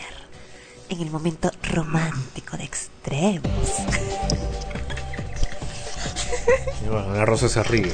Extremos. Estamos ya en el penúltimo mes del año, noviembre. Y mira cómo pasa el tiempo. Ya episodio 30 y... ¿Cuántos? ¿30 y qué? 35 de Extremos. Pues bien, en, el episodio anterior presentamos al famoso Minos, el juez. ¿Te acuerdas? Así es. Bueno, ha habido muchos comentarios sobre Minos y vamos a presentar ahora la segunda parte de Minos, el juez, donde habla de lo que él considera los errores de Dios. Escuchemos a Minos el juez.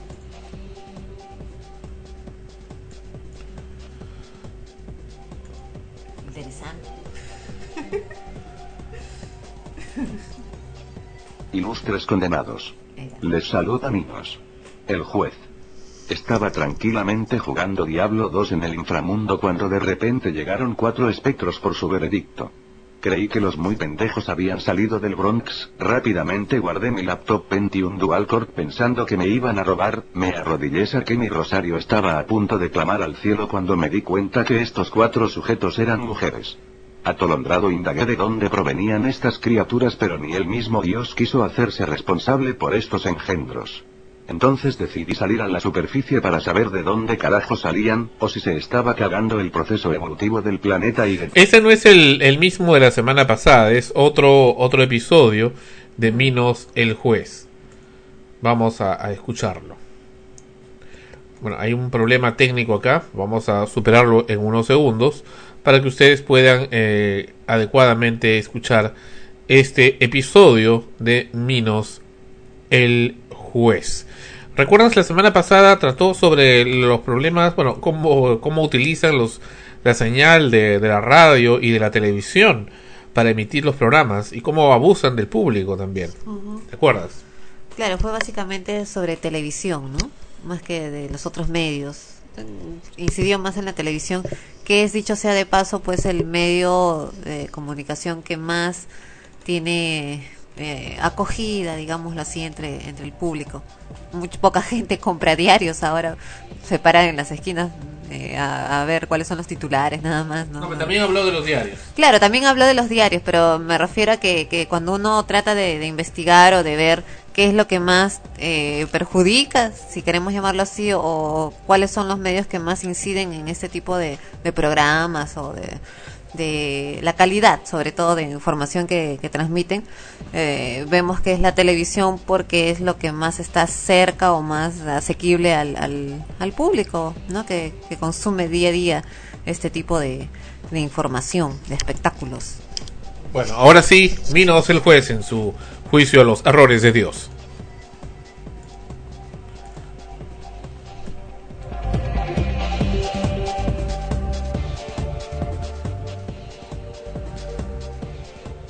Ilustres condenados.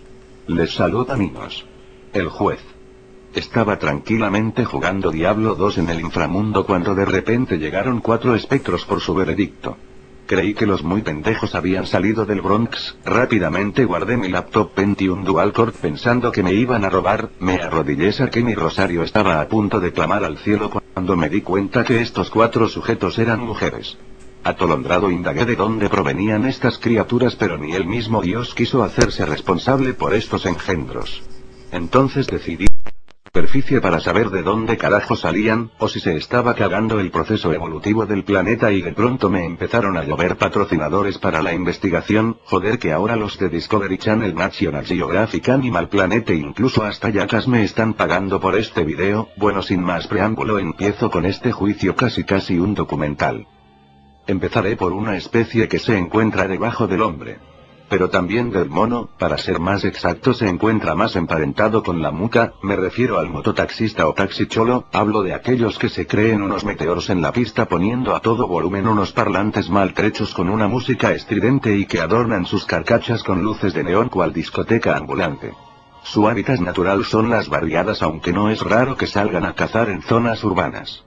Suele vérseles en manadas enfrente de alguna chingana alrededor de una caja de cerveza para ver quién se embriaga más y hace el ridículo de la peor manera para ser declarado por los demás como macho dominante, malditos huaraperos, estos individuos se caracterizan por una marcada falta de vergüenza al pensar que son galanes por creer que la colegiala que se les pega como moco quiere algo con ellos, piensan que la hicieron linda cuando la verdad es que ella solo quiere que la jalen gratis todos los días, también poseen tremendo complejo porque piensan que poniendo más luces de neón y más volumen al ruido que escuchan su pobre mototaxi se convierte por parte de magia en un Lamborghini LP40 del año fabricado e importado directamente de Cybertron, que imaginación para envidiable, su esperanza de vida no llega a los 30 años de edad porque suelen autoinmolarse contra autos, camiones, trailers o cualquier otro vehículo que se encuentre estacionado. Pero siguiendo con nuestra investigación ahora nos toca examinar a una especie que se encuentra emparentada con los monos aulladores, aunque no comparten su inteligencia si poseen la misma capacidad vocal, hablamos del cobrador de combi, ojo, como siempre debo aclarar que no generalizo porque hay de todo en todos lados, bueno, continúo, esta especie es depredadora natural de los pasajeros que sin tener otra alternativa suben a sus vehículos. Sus presas favoritas son los estudiantes universitarios que siempre los dejan a medio camino no sin antes ponerse frescos y soltarles toda una variopinta colección de lisuras, también las abuelitas que deben esperar el favor divino para ser recogidas, asimismo se divierten mentando a toda tu parentela por 10 o 20 céntimos menos, pero poseen la cualidad de meter 30 personas donde solo caben 10, es un acto que sorprende a todo científico que ahonde en la materia y deja con el ojo cuadrado a todo fanático del Tetris, una subespecie la constituyen los llenadores de combi, que con sus melodiosas voces, cual sirenas, se esfuerzan por hipnotizarte para que vayas a un destino que originalmente no tenías planeado, mientras esperas en el paradero. Ellos te hacen un escaneo visual para ver en dónde tienes la billetera o el celular, hay algunos que venden caramelos con mucho éxito ya que te encuentras en la disyuntiva de colaborar o ser asaltado, su esperanza de vida es incierta ya que algunos suelen caer en manos de cazadores furtivos. Ahora nos toca investigar sobre una especie que está desplazando a las cucarachas de su nicho ecológico y se perfila como la única superviviente luego de la hecatombe atómica, pues nos referimos ni más ni menos que a los engañados. Son todos aquellos seres que viven una realidad totalmente paralela, en su mundo son seres apreciados, hermosos, inteligentes, creen que son dioses que han bajado directamente del cielo, pero la verdad no puede ser más dura, tal vez por eso inconscientemente han ido a un mundo creado por ellos donde los escupitajos y mentadas de madre no los alcancen, vamos por partes como nos enseñó Jack el Destripador. Una subespecie es la gorda hedionda. Es aquella que piensa que mientras use ropa más pequeña, aunque pese 100 kilos, se verá más delgada, creando un nuevo tipo de contaminación visual.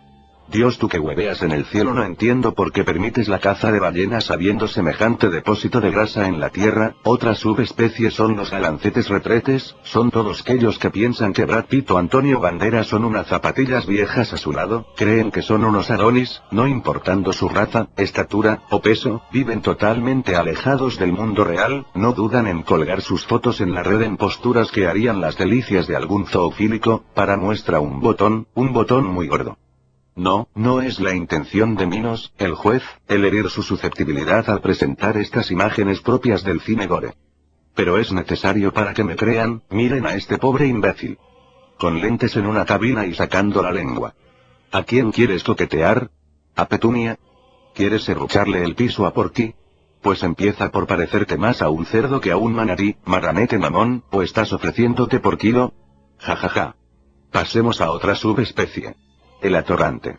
Es aquel que no deja los lentes de sol para nada, así haya neblina o sea de noche, usa una gorra o visera volteada y al revés, el muy imbécil, normalmente va con los pelos de punta o se hace algún peinado exótico revelando su baja autoestima por ejemplo este idiota, parece que un perro se le hubiera cagado en la mitra, pero tengan cuidado, no lo deben confundir con el reggaetonero, a esos voy enseguida. El atorrante normalmente suele ser escandaloso, al reírse caracajea tanto que se le puede oler el tufo a dos kilómetros de distancia. Se agita aplaudiendo y sacudiendo las manos, también cree ser un galán de barrio pero su floro es digno de risa reduciéndose a ser solo un objeto de burla por parte del género femenino. Ahora veamos a la especie más peligrosa de todas. El reggaetonero, carajo que he tenido que crear todo un género nuevo para clasificarlos ya que ningún animal desea ser pariente de estos deficientes. El reggaetonero es todo aquel que escucha esa música misógena, cuyo baile consiste en sobarle el culo a una hembra mientras ésta solo se dedica a menearse de un lado a otro mientras el macho aprovecha la situación aparentando virilidad. Los machos suelen vestir zapatillas talla 50, polo extra extra extra large, el fundillo del pantalón lo usan por las rodillas, en el pescuezo usan una cadena de bicicleta en cuyo dije indica el lugar al que pueden devolverlo. Si se escapa de su jaula, se reporta que se han visto hembras vestidas de la misma manera, algunos más salvajes han adoptado el dejo puertorriqueño teniendo todo el mote en la cara. Creen que son centroamericanos los muy alienados, y no faltan aquellos que incentiven este comportamiento sin importarles el daño mental que ocasionan, maldita tira de inadaptados, retardados de mierda, mil rayos les partan el ano, voy a amarrarlos de dos en dos y pondré de fondo musical al chimuelo de Tego Calderón para que se machuquen los pedos mutuamente, no estoy en contra de ningún género musical, pero el reggaetón no es música, solo es una colección de frases que incentivan a utilizar a las mujeres como meros objetos, ¿acaso quieres que me perríe a tu hermana? ¿Que la sobomee? ¿Que le remueva los frijoles? ¿Que pruebe mi leche? Bueno, si quieres me la mandas, pero eso es otro tema, en general estos animales están aprendiendo a vestirse como los seres humanos pero con muy malos resultados, según su manada colocarse la gorra con la visera hacia atrás, al costado muy elevadas e incluso al revés se vetan de la puta madre que se lo colocan hasta para quinceañeros matrimonios funerales o cualquier otro magno evento, y otra vez los estúpidos lentes oscuros. Puta madre disociados de mierda como les encanta usar lentes solares en días nublados, en lluvia, dentro de locales e incluso en la noche les juro por mi jefe que he visto a estos babosos utilizar esos lentes dentro de un cine, maldito anormal, hijo de la guayaba, por el santísimo Corky voy a crear una nueva trisomía para clasificar a tanto retardado. Atento si posees alguna de estas características mencionadas. Si eres hombre arráncate la verija a mordiscos para que no pases el gen defectuoso. Y si eres mujer retácate la moneja con rototo molido y sal de soda, es preferible eso a que estos seres se sigan reproduciendo, si no eres parte de la solución eres parte del problema, si te cabe pues métetelo. En vista a todo lo presentado anteriormente y al no encontrar nada en su defensa los condeno a vivir como la escoria de la sociedad, serán marginados por sus amigos, sus propios hijos les mentarán la madre y serán considerados como una lacra hasta el día de su muerte y no habrá fosa común que los acepte. Cuando llegue ese día les aseguro que me encargaré personalmente de ustedes, primero serán conducidos al círculo de las bestias para que se sientan familiarizados y se acostumbren gradualmente, allí el buen cancerbero les enseñará lo que es perrear de verdad, luego los colocaré junto a los chilenos del anterior juicio para que sepan que es sufrir y al final les devolveré la vida nuevamente. Pero como unos pequeños insectos pues me han demostrado que no dan para más. Ya se acabó este juicio documental, sigan portándose bien pues la vida es justa y siempre hay castigos a los... Si un chileno se atreve a escribir aquí les dedicaré otro juicio de dos capítulos más pues no he mencionado siquiera la mitad de mis conocimientos y además quiero aclarar ciertos temas. Están advertidos. Minos. El juez. Ha hablado. Y ese fue el famoso Minos el juez en su segunda aparición en Extremos. Ay, qué gracioso. A veces este hay que escucharlo así, ¿no? Con esas palabras crudas que también causan gracia para poder darnos cuenta un poco de, de cuánto de eso realmente puede ser cierto, ¿no? Digo realmente puede ser cierto y no lo afirmo porque evidentemente es la opinión de alguien que la, la está expresando de una forma bastante coloquial. A algunos les gustará, otros seguro no. Eh, a mí me parece gracioso, comparto mucho de las cosas que dicen, pero como repito, ¿no? Eh, a veces hay que escucharlo así, tan crudo, para poder entender qué es lo que está pasando, ¿no? Y ese, como dije, fue Minos y tiene también otras presencias en internet, en el YouTube que ustedes pueden escuchar simplemente buscándolo como Minos el juez en el YouTube. Pues bien, pero eh, Minos es un poco xenófobo, como habrás, escuchado también, porque no parece que no le gusta mucho la gente de Chile. Bueno, como decimos, algunas cosas compartimos y otras no o no tanto. Regresamos. Melissa. No es Melissa Vera, esa es otra Melissa mucho mayor, mucho mayor. Melissa con nosotros y a volar.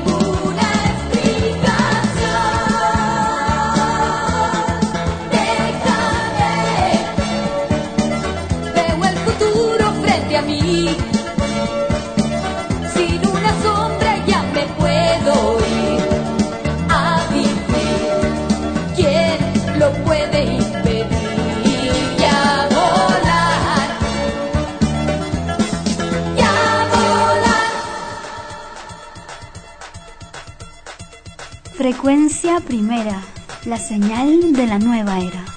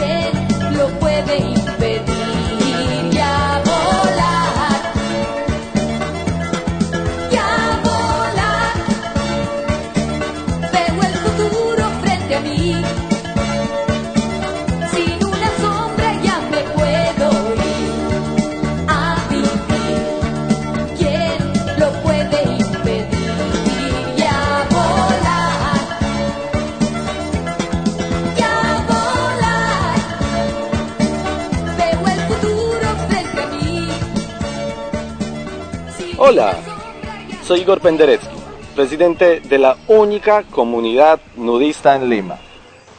Antes no podíamos salir a comprar nada. Pero ahora, cotear nos cambió la vida. Podemos comprar y vender por internet. Coteamos nuestra ropa que ya no usamos y pude cotear mi cámara digital que tanto quería. Ahora tenemos una vida plena y no nos falta nada. En el Perú, comprar y vender por internet es cotear.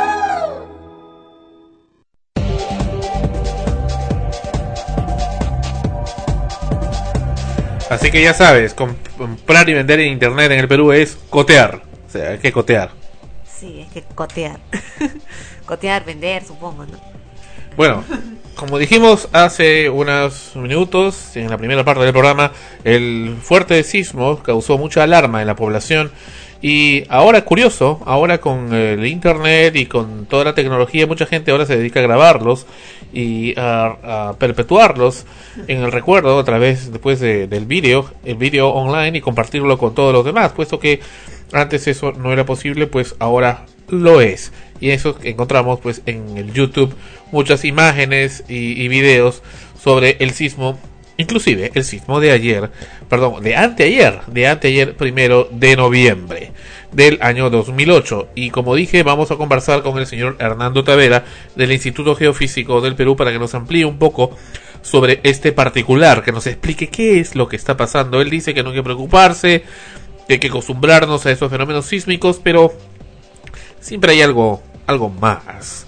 Él dijo que ya suponía que iba a haber el sismo del 15 de agosto y ahora queremos saber qué es lo que está suponiendo, qué es lo que tiene en mente, puesto que nuestros colegas medios les importa más hablar de la señora Magali Medina y si, si, se tiró un cote o no, y eso sí no tiene que ver con cotear, eh, pero este, que hablar de temas realmente trascendentes e importantes que pueden cambiar la faz de la humanidad. Y ahora Ana Rosa con el señor, ah no, Alfonso Pagasa, no, con sus cartas y sus estrenos. Así es, nos vamos primero a leer algunos de los emails que nos han llegado acá al programa. Los emails de saludos y también tenemos email, emails donde solicitan y denuncian algunas cosas. El primero que tenemos es eh, de Curi. Curi nos dice Ana Rosa y Sandro, me encanta el programa Extremos, en especial ahora que están saliendo a la hora. Leí por ahí que Ashley estará de cumpleaños. Saludos para la joven mami. Ya no pasan Amanecemos contigo en la radio. ¿Se acabaron las grabaciones? Con amor, Curi. Esa es la pregunta y el saludo de Curi. Y otro email que nos ha llegado desde Brasil.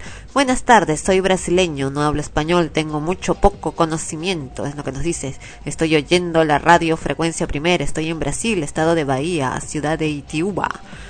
Di un halo para mí, supongo que estás solicitando un saludo para él. Muchas gracias.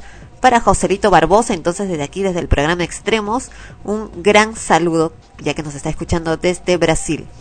Y tenemos otro email, es un pedido. Nos dice, hola, buenas tardes, soy de Robson Chubut, o Chubut, Chubut parece, al sur de la República Argentina. Estoy tratando de ubicar una amiga peruana, su nombre es Nélida Silva Vidal.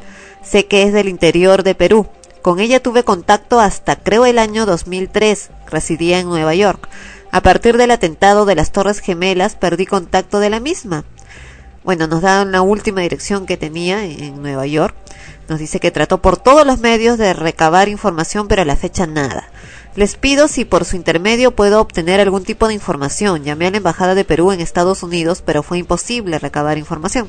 O tal vez sepan hacia dónde debo dirigirme para solicitarla. Desde ya muchas gracias. Repetimos entonces el nombre de ella es Nelly da Silva Vidal. Y quien trata de ubicarla, supongo por la poca información que tengo acá impresa en, en la hoja, es Graciela García. Su correo electrónico es graciela underline garcía 67 arroba hotmail. Lo repetimos, Graciela, underline, García, guion bajo, guion bajo, García 67, arroba hotmail.com. Es quien está tratando de ubicar a Nelly da Silva Vidal. Si alguien tiene información de ella, puede pasarle el dato para que puedan contactarse nuevamente.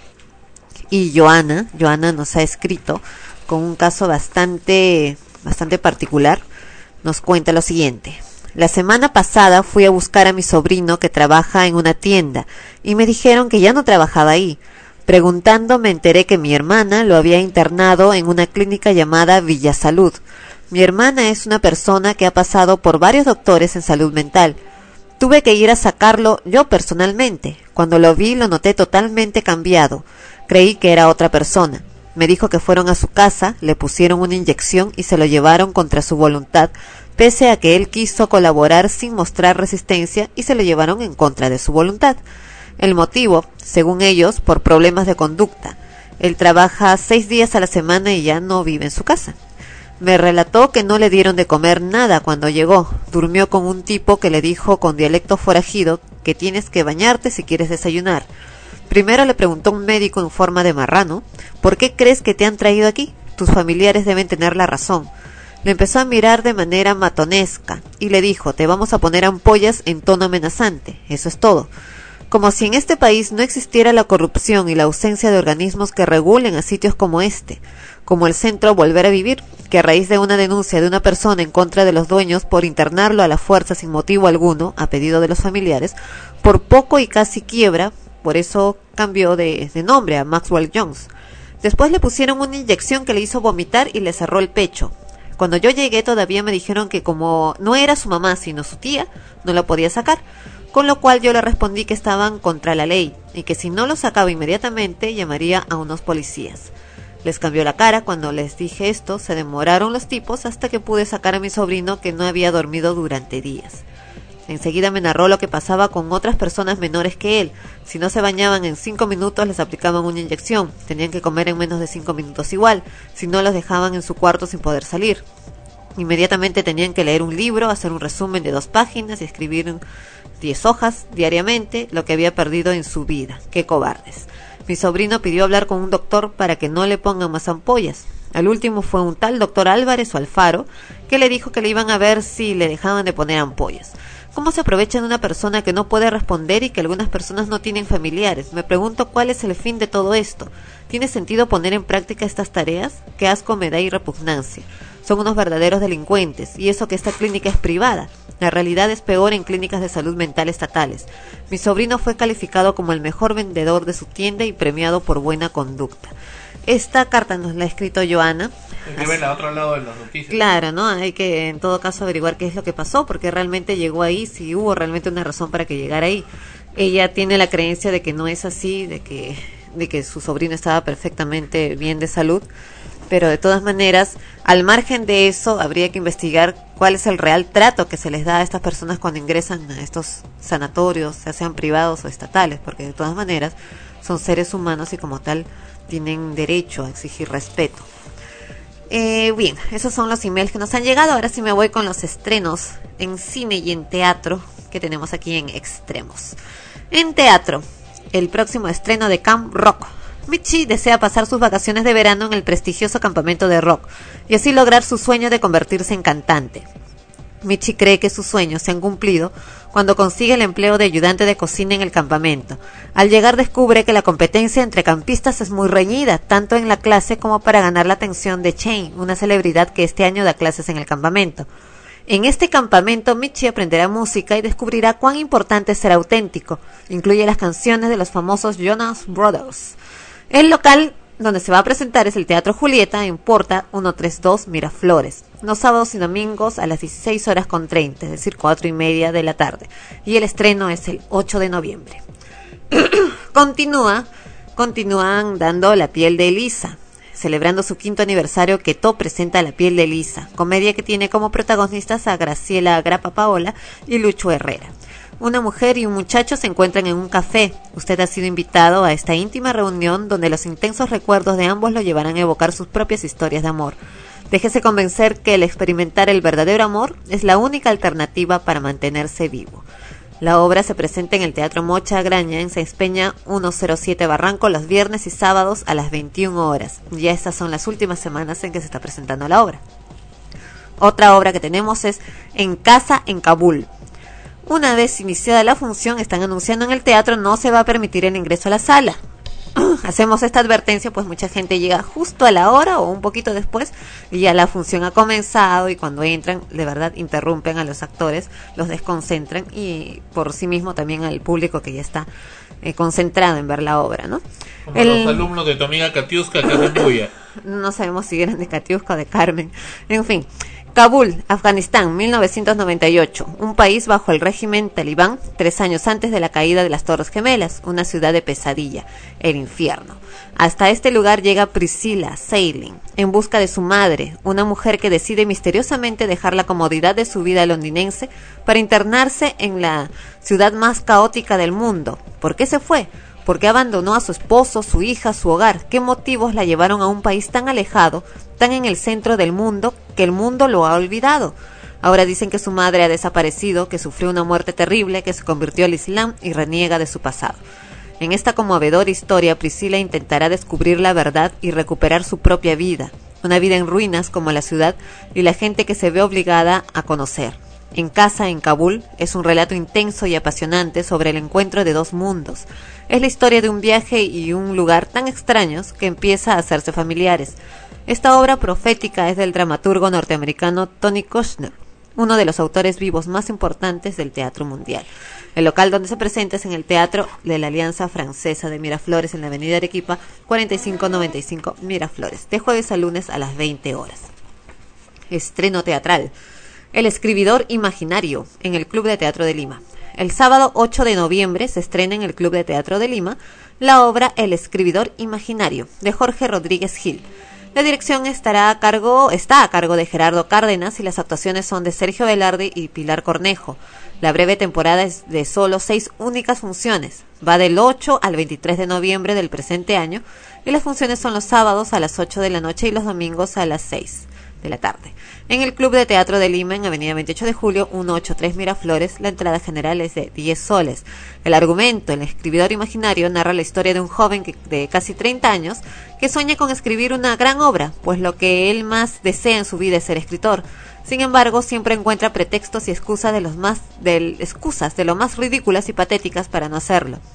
Además, este escribidor busca contarnos una historia de amor, una en la que recuerda cuando se le declaró a una chica por tercera vez y fue rechazado rotundamente. Así, la obra transcurre entre los recuerdos de amor de este personaje y su lucha interna por tratar de plasmar esto en el papel. ¿Logrará su cometido? Eso lo verán o lo sabrán si asisten efectivamente al Club de Teatro de Lima a ver la obra El escribidor imaginario. Cines. En el cine tenemos estreno de varias películas. Esta semana se estrenó Dioses, en una película nacional. Malísima. ¿La has ido a ver? ¿La has ido a ver?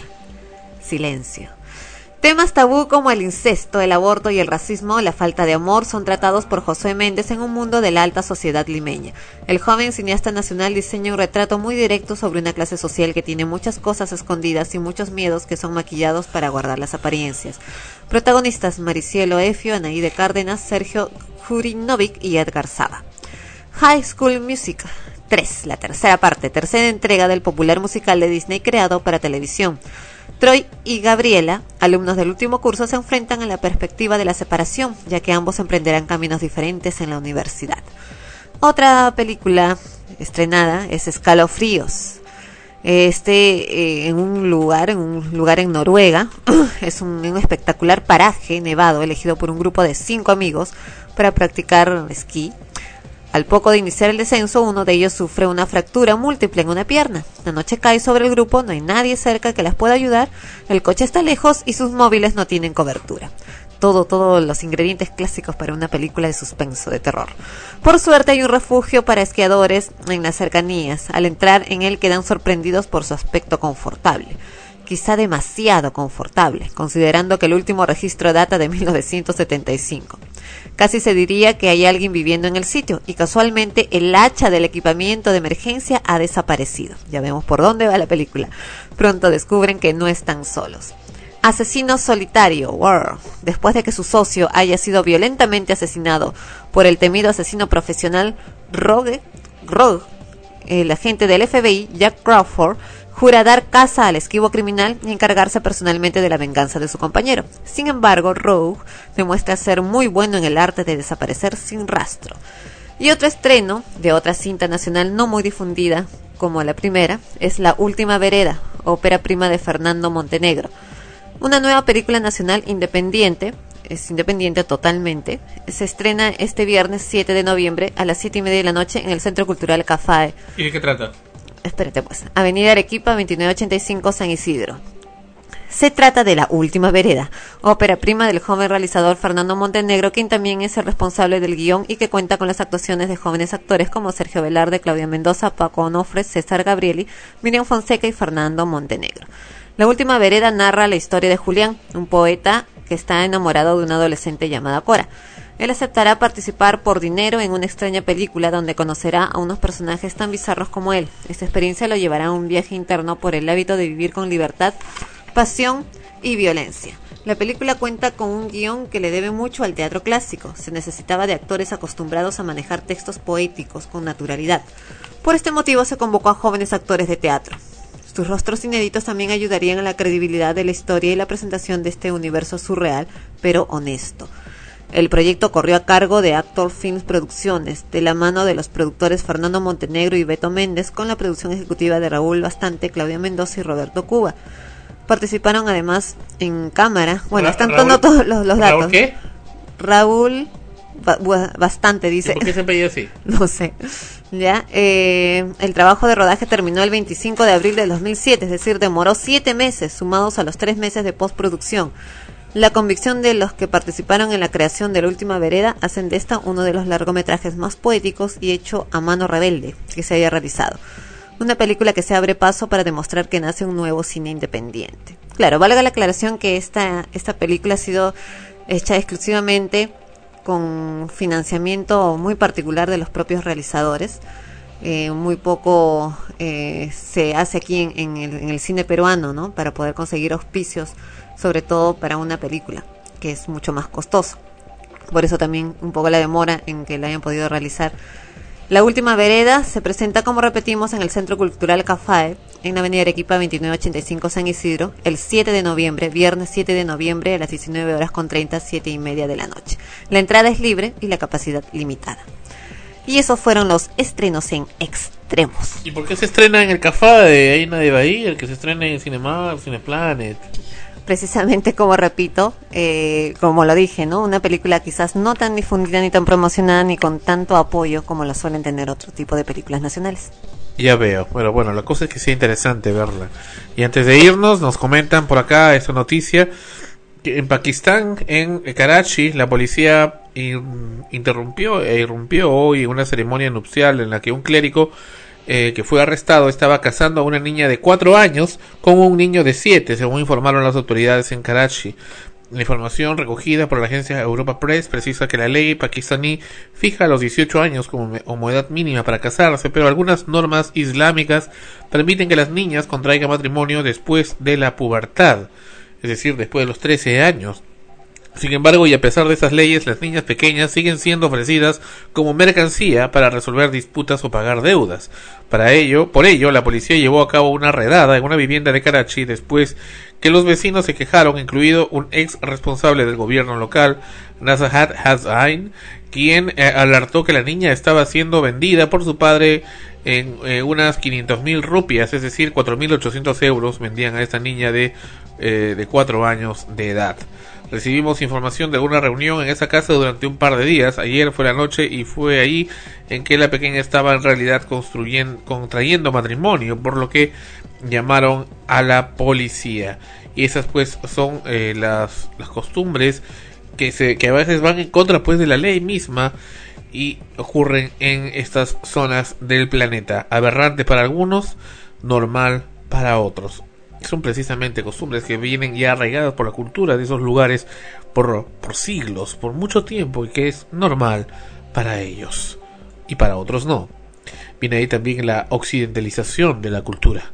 Gracias por estar con nosotros en Extremos. Muchas gracias. Dios mediante la próxima semana con otro episodio de su programa favorito. Y antes, antes de irnos, no podemos irnos sin eh, mencionar que también hablaremos sobre el tema de los ruidos molestos de alarmas de vehículos, esta campaña que está haciendo Extremos y acá Frecuencia Primera. ¿Por qué?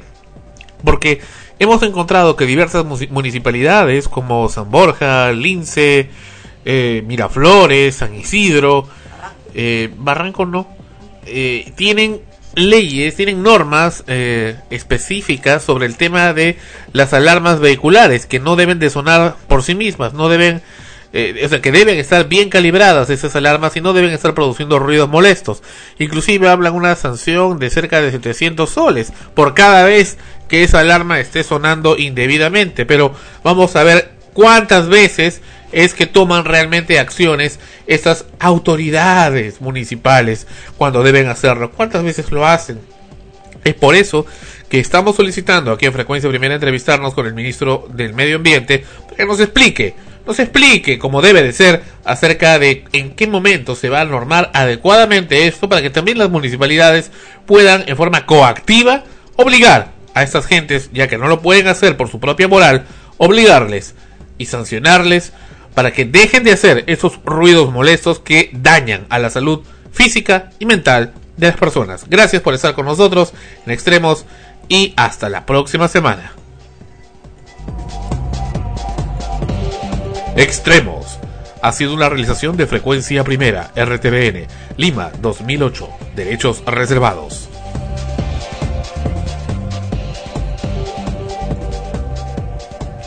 Extremos llegó a ustedes por cortesía de todoinmuebles.com.pe. Alquile o vende propiedades con solo un clic. Todoinmuebles.com.pe. Cotear.pe. Comprar o vender por internet es ahora cotear.pe. Este programa se retransmite en el earthmusicnetwork.com slash extremos.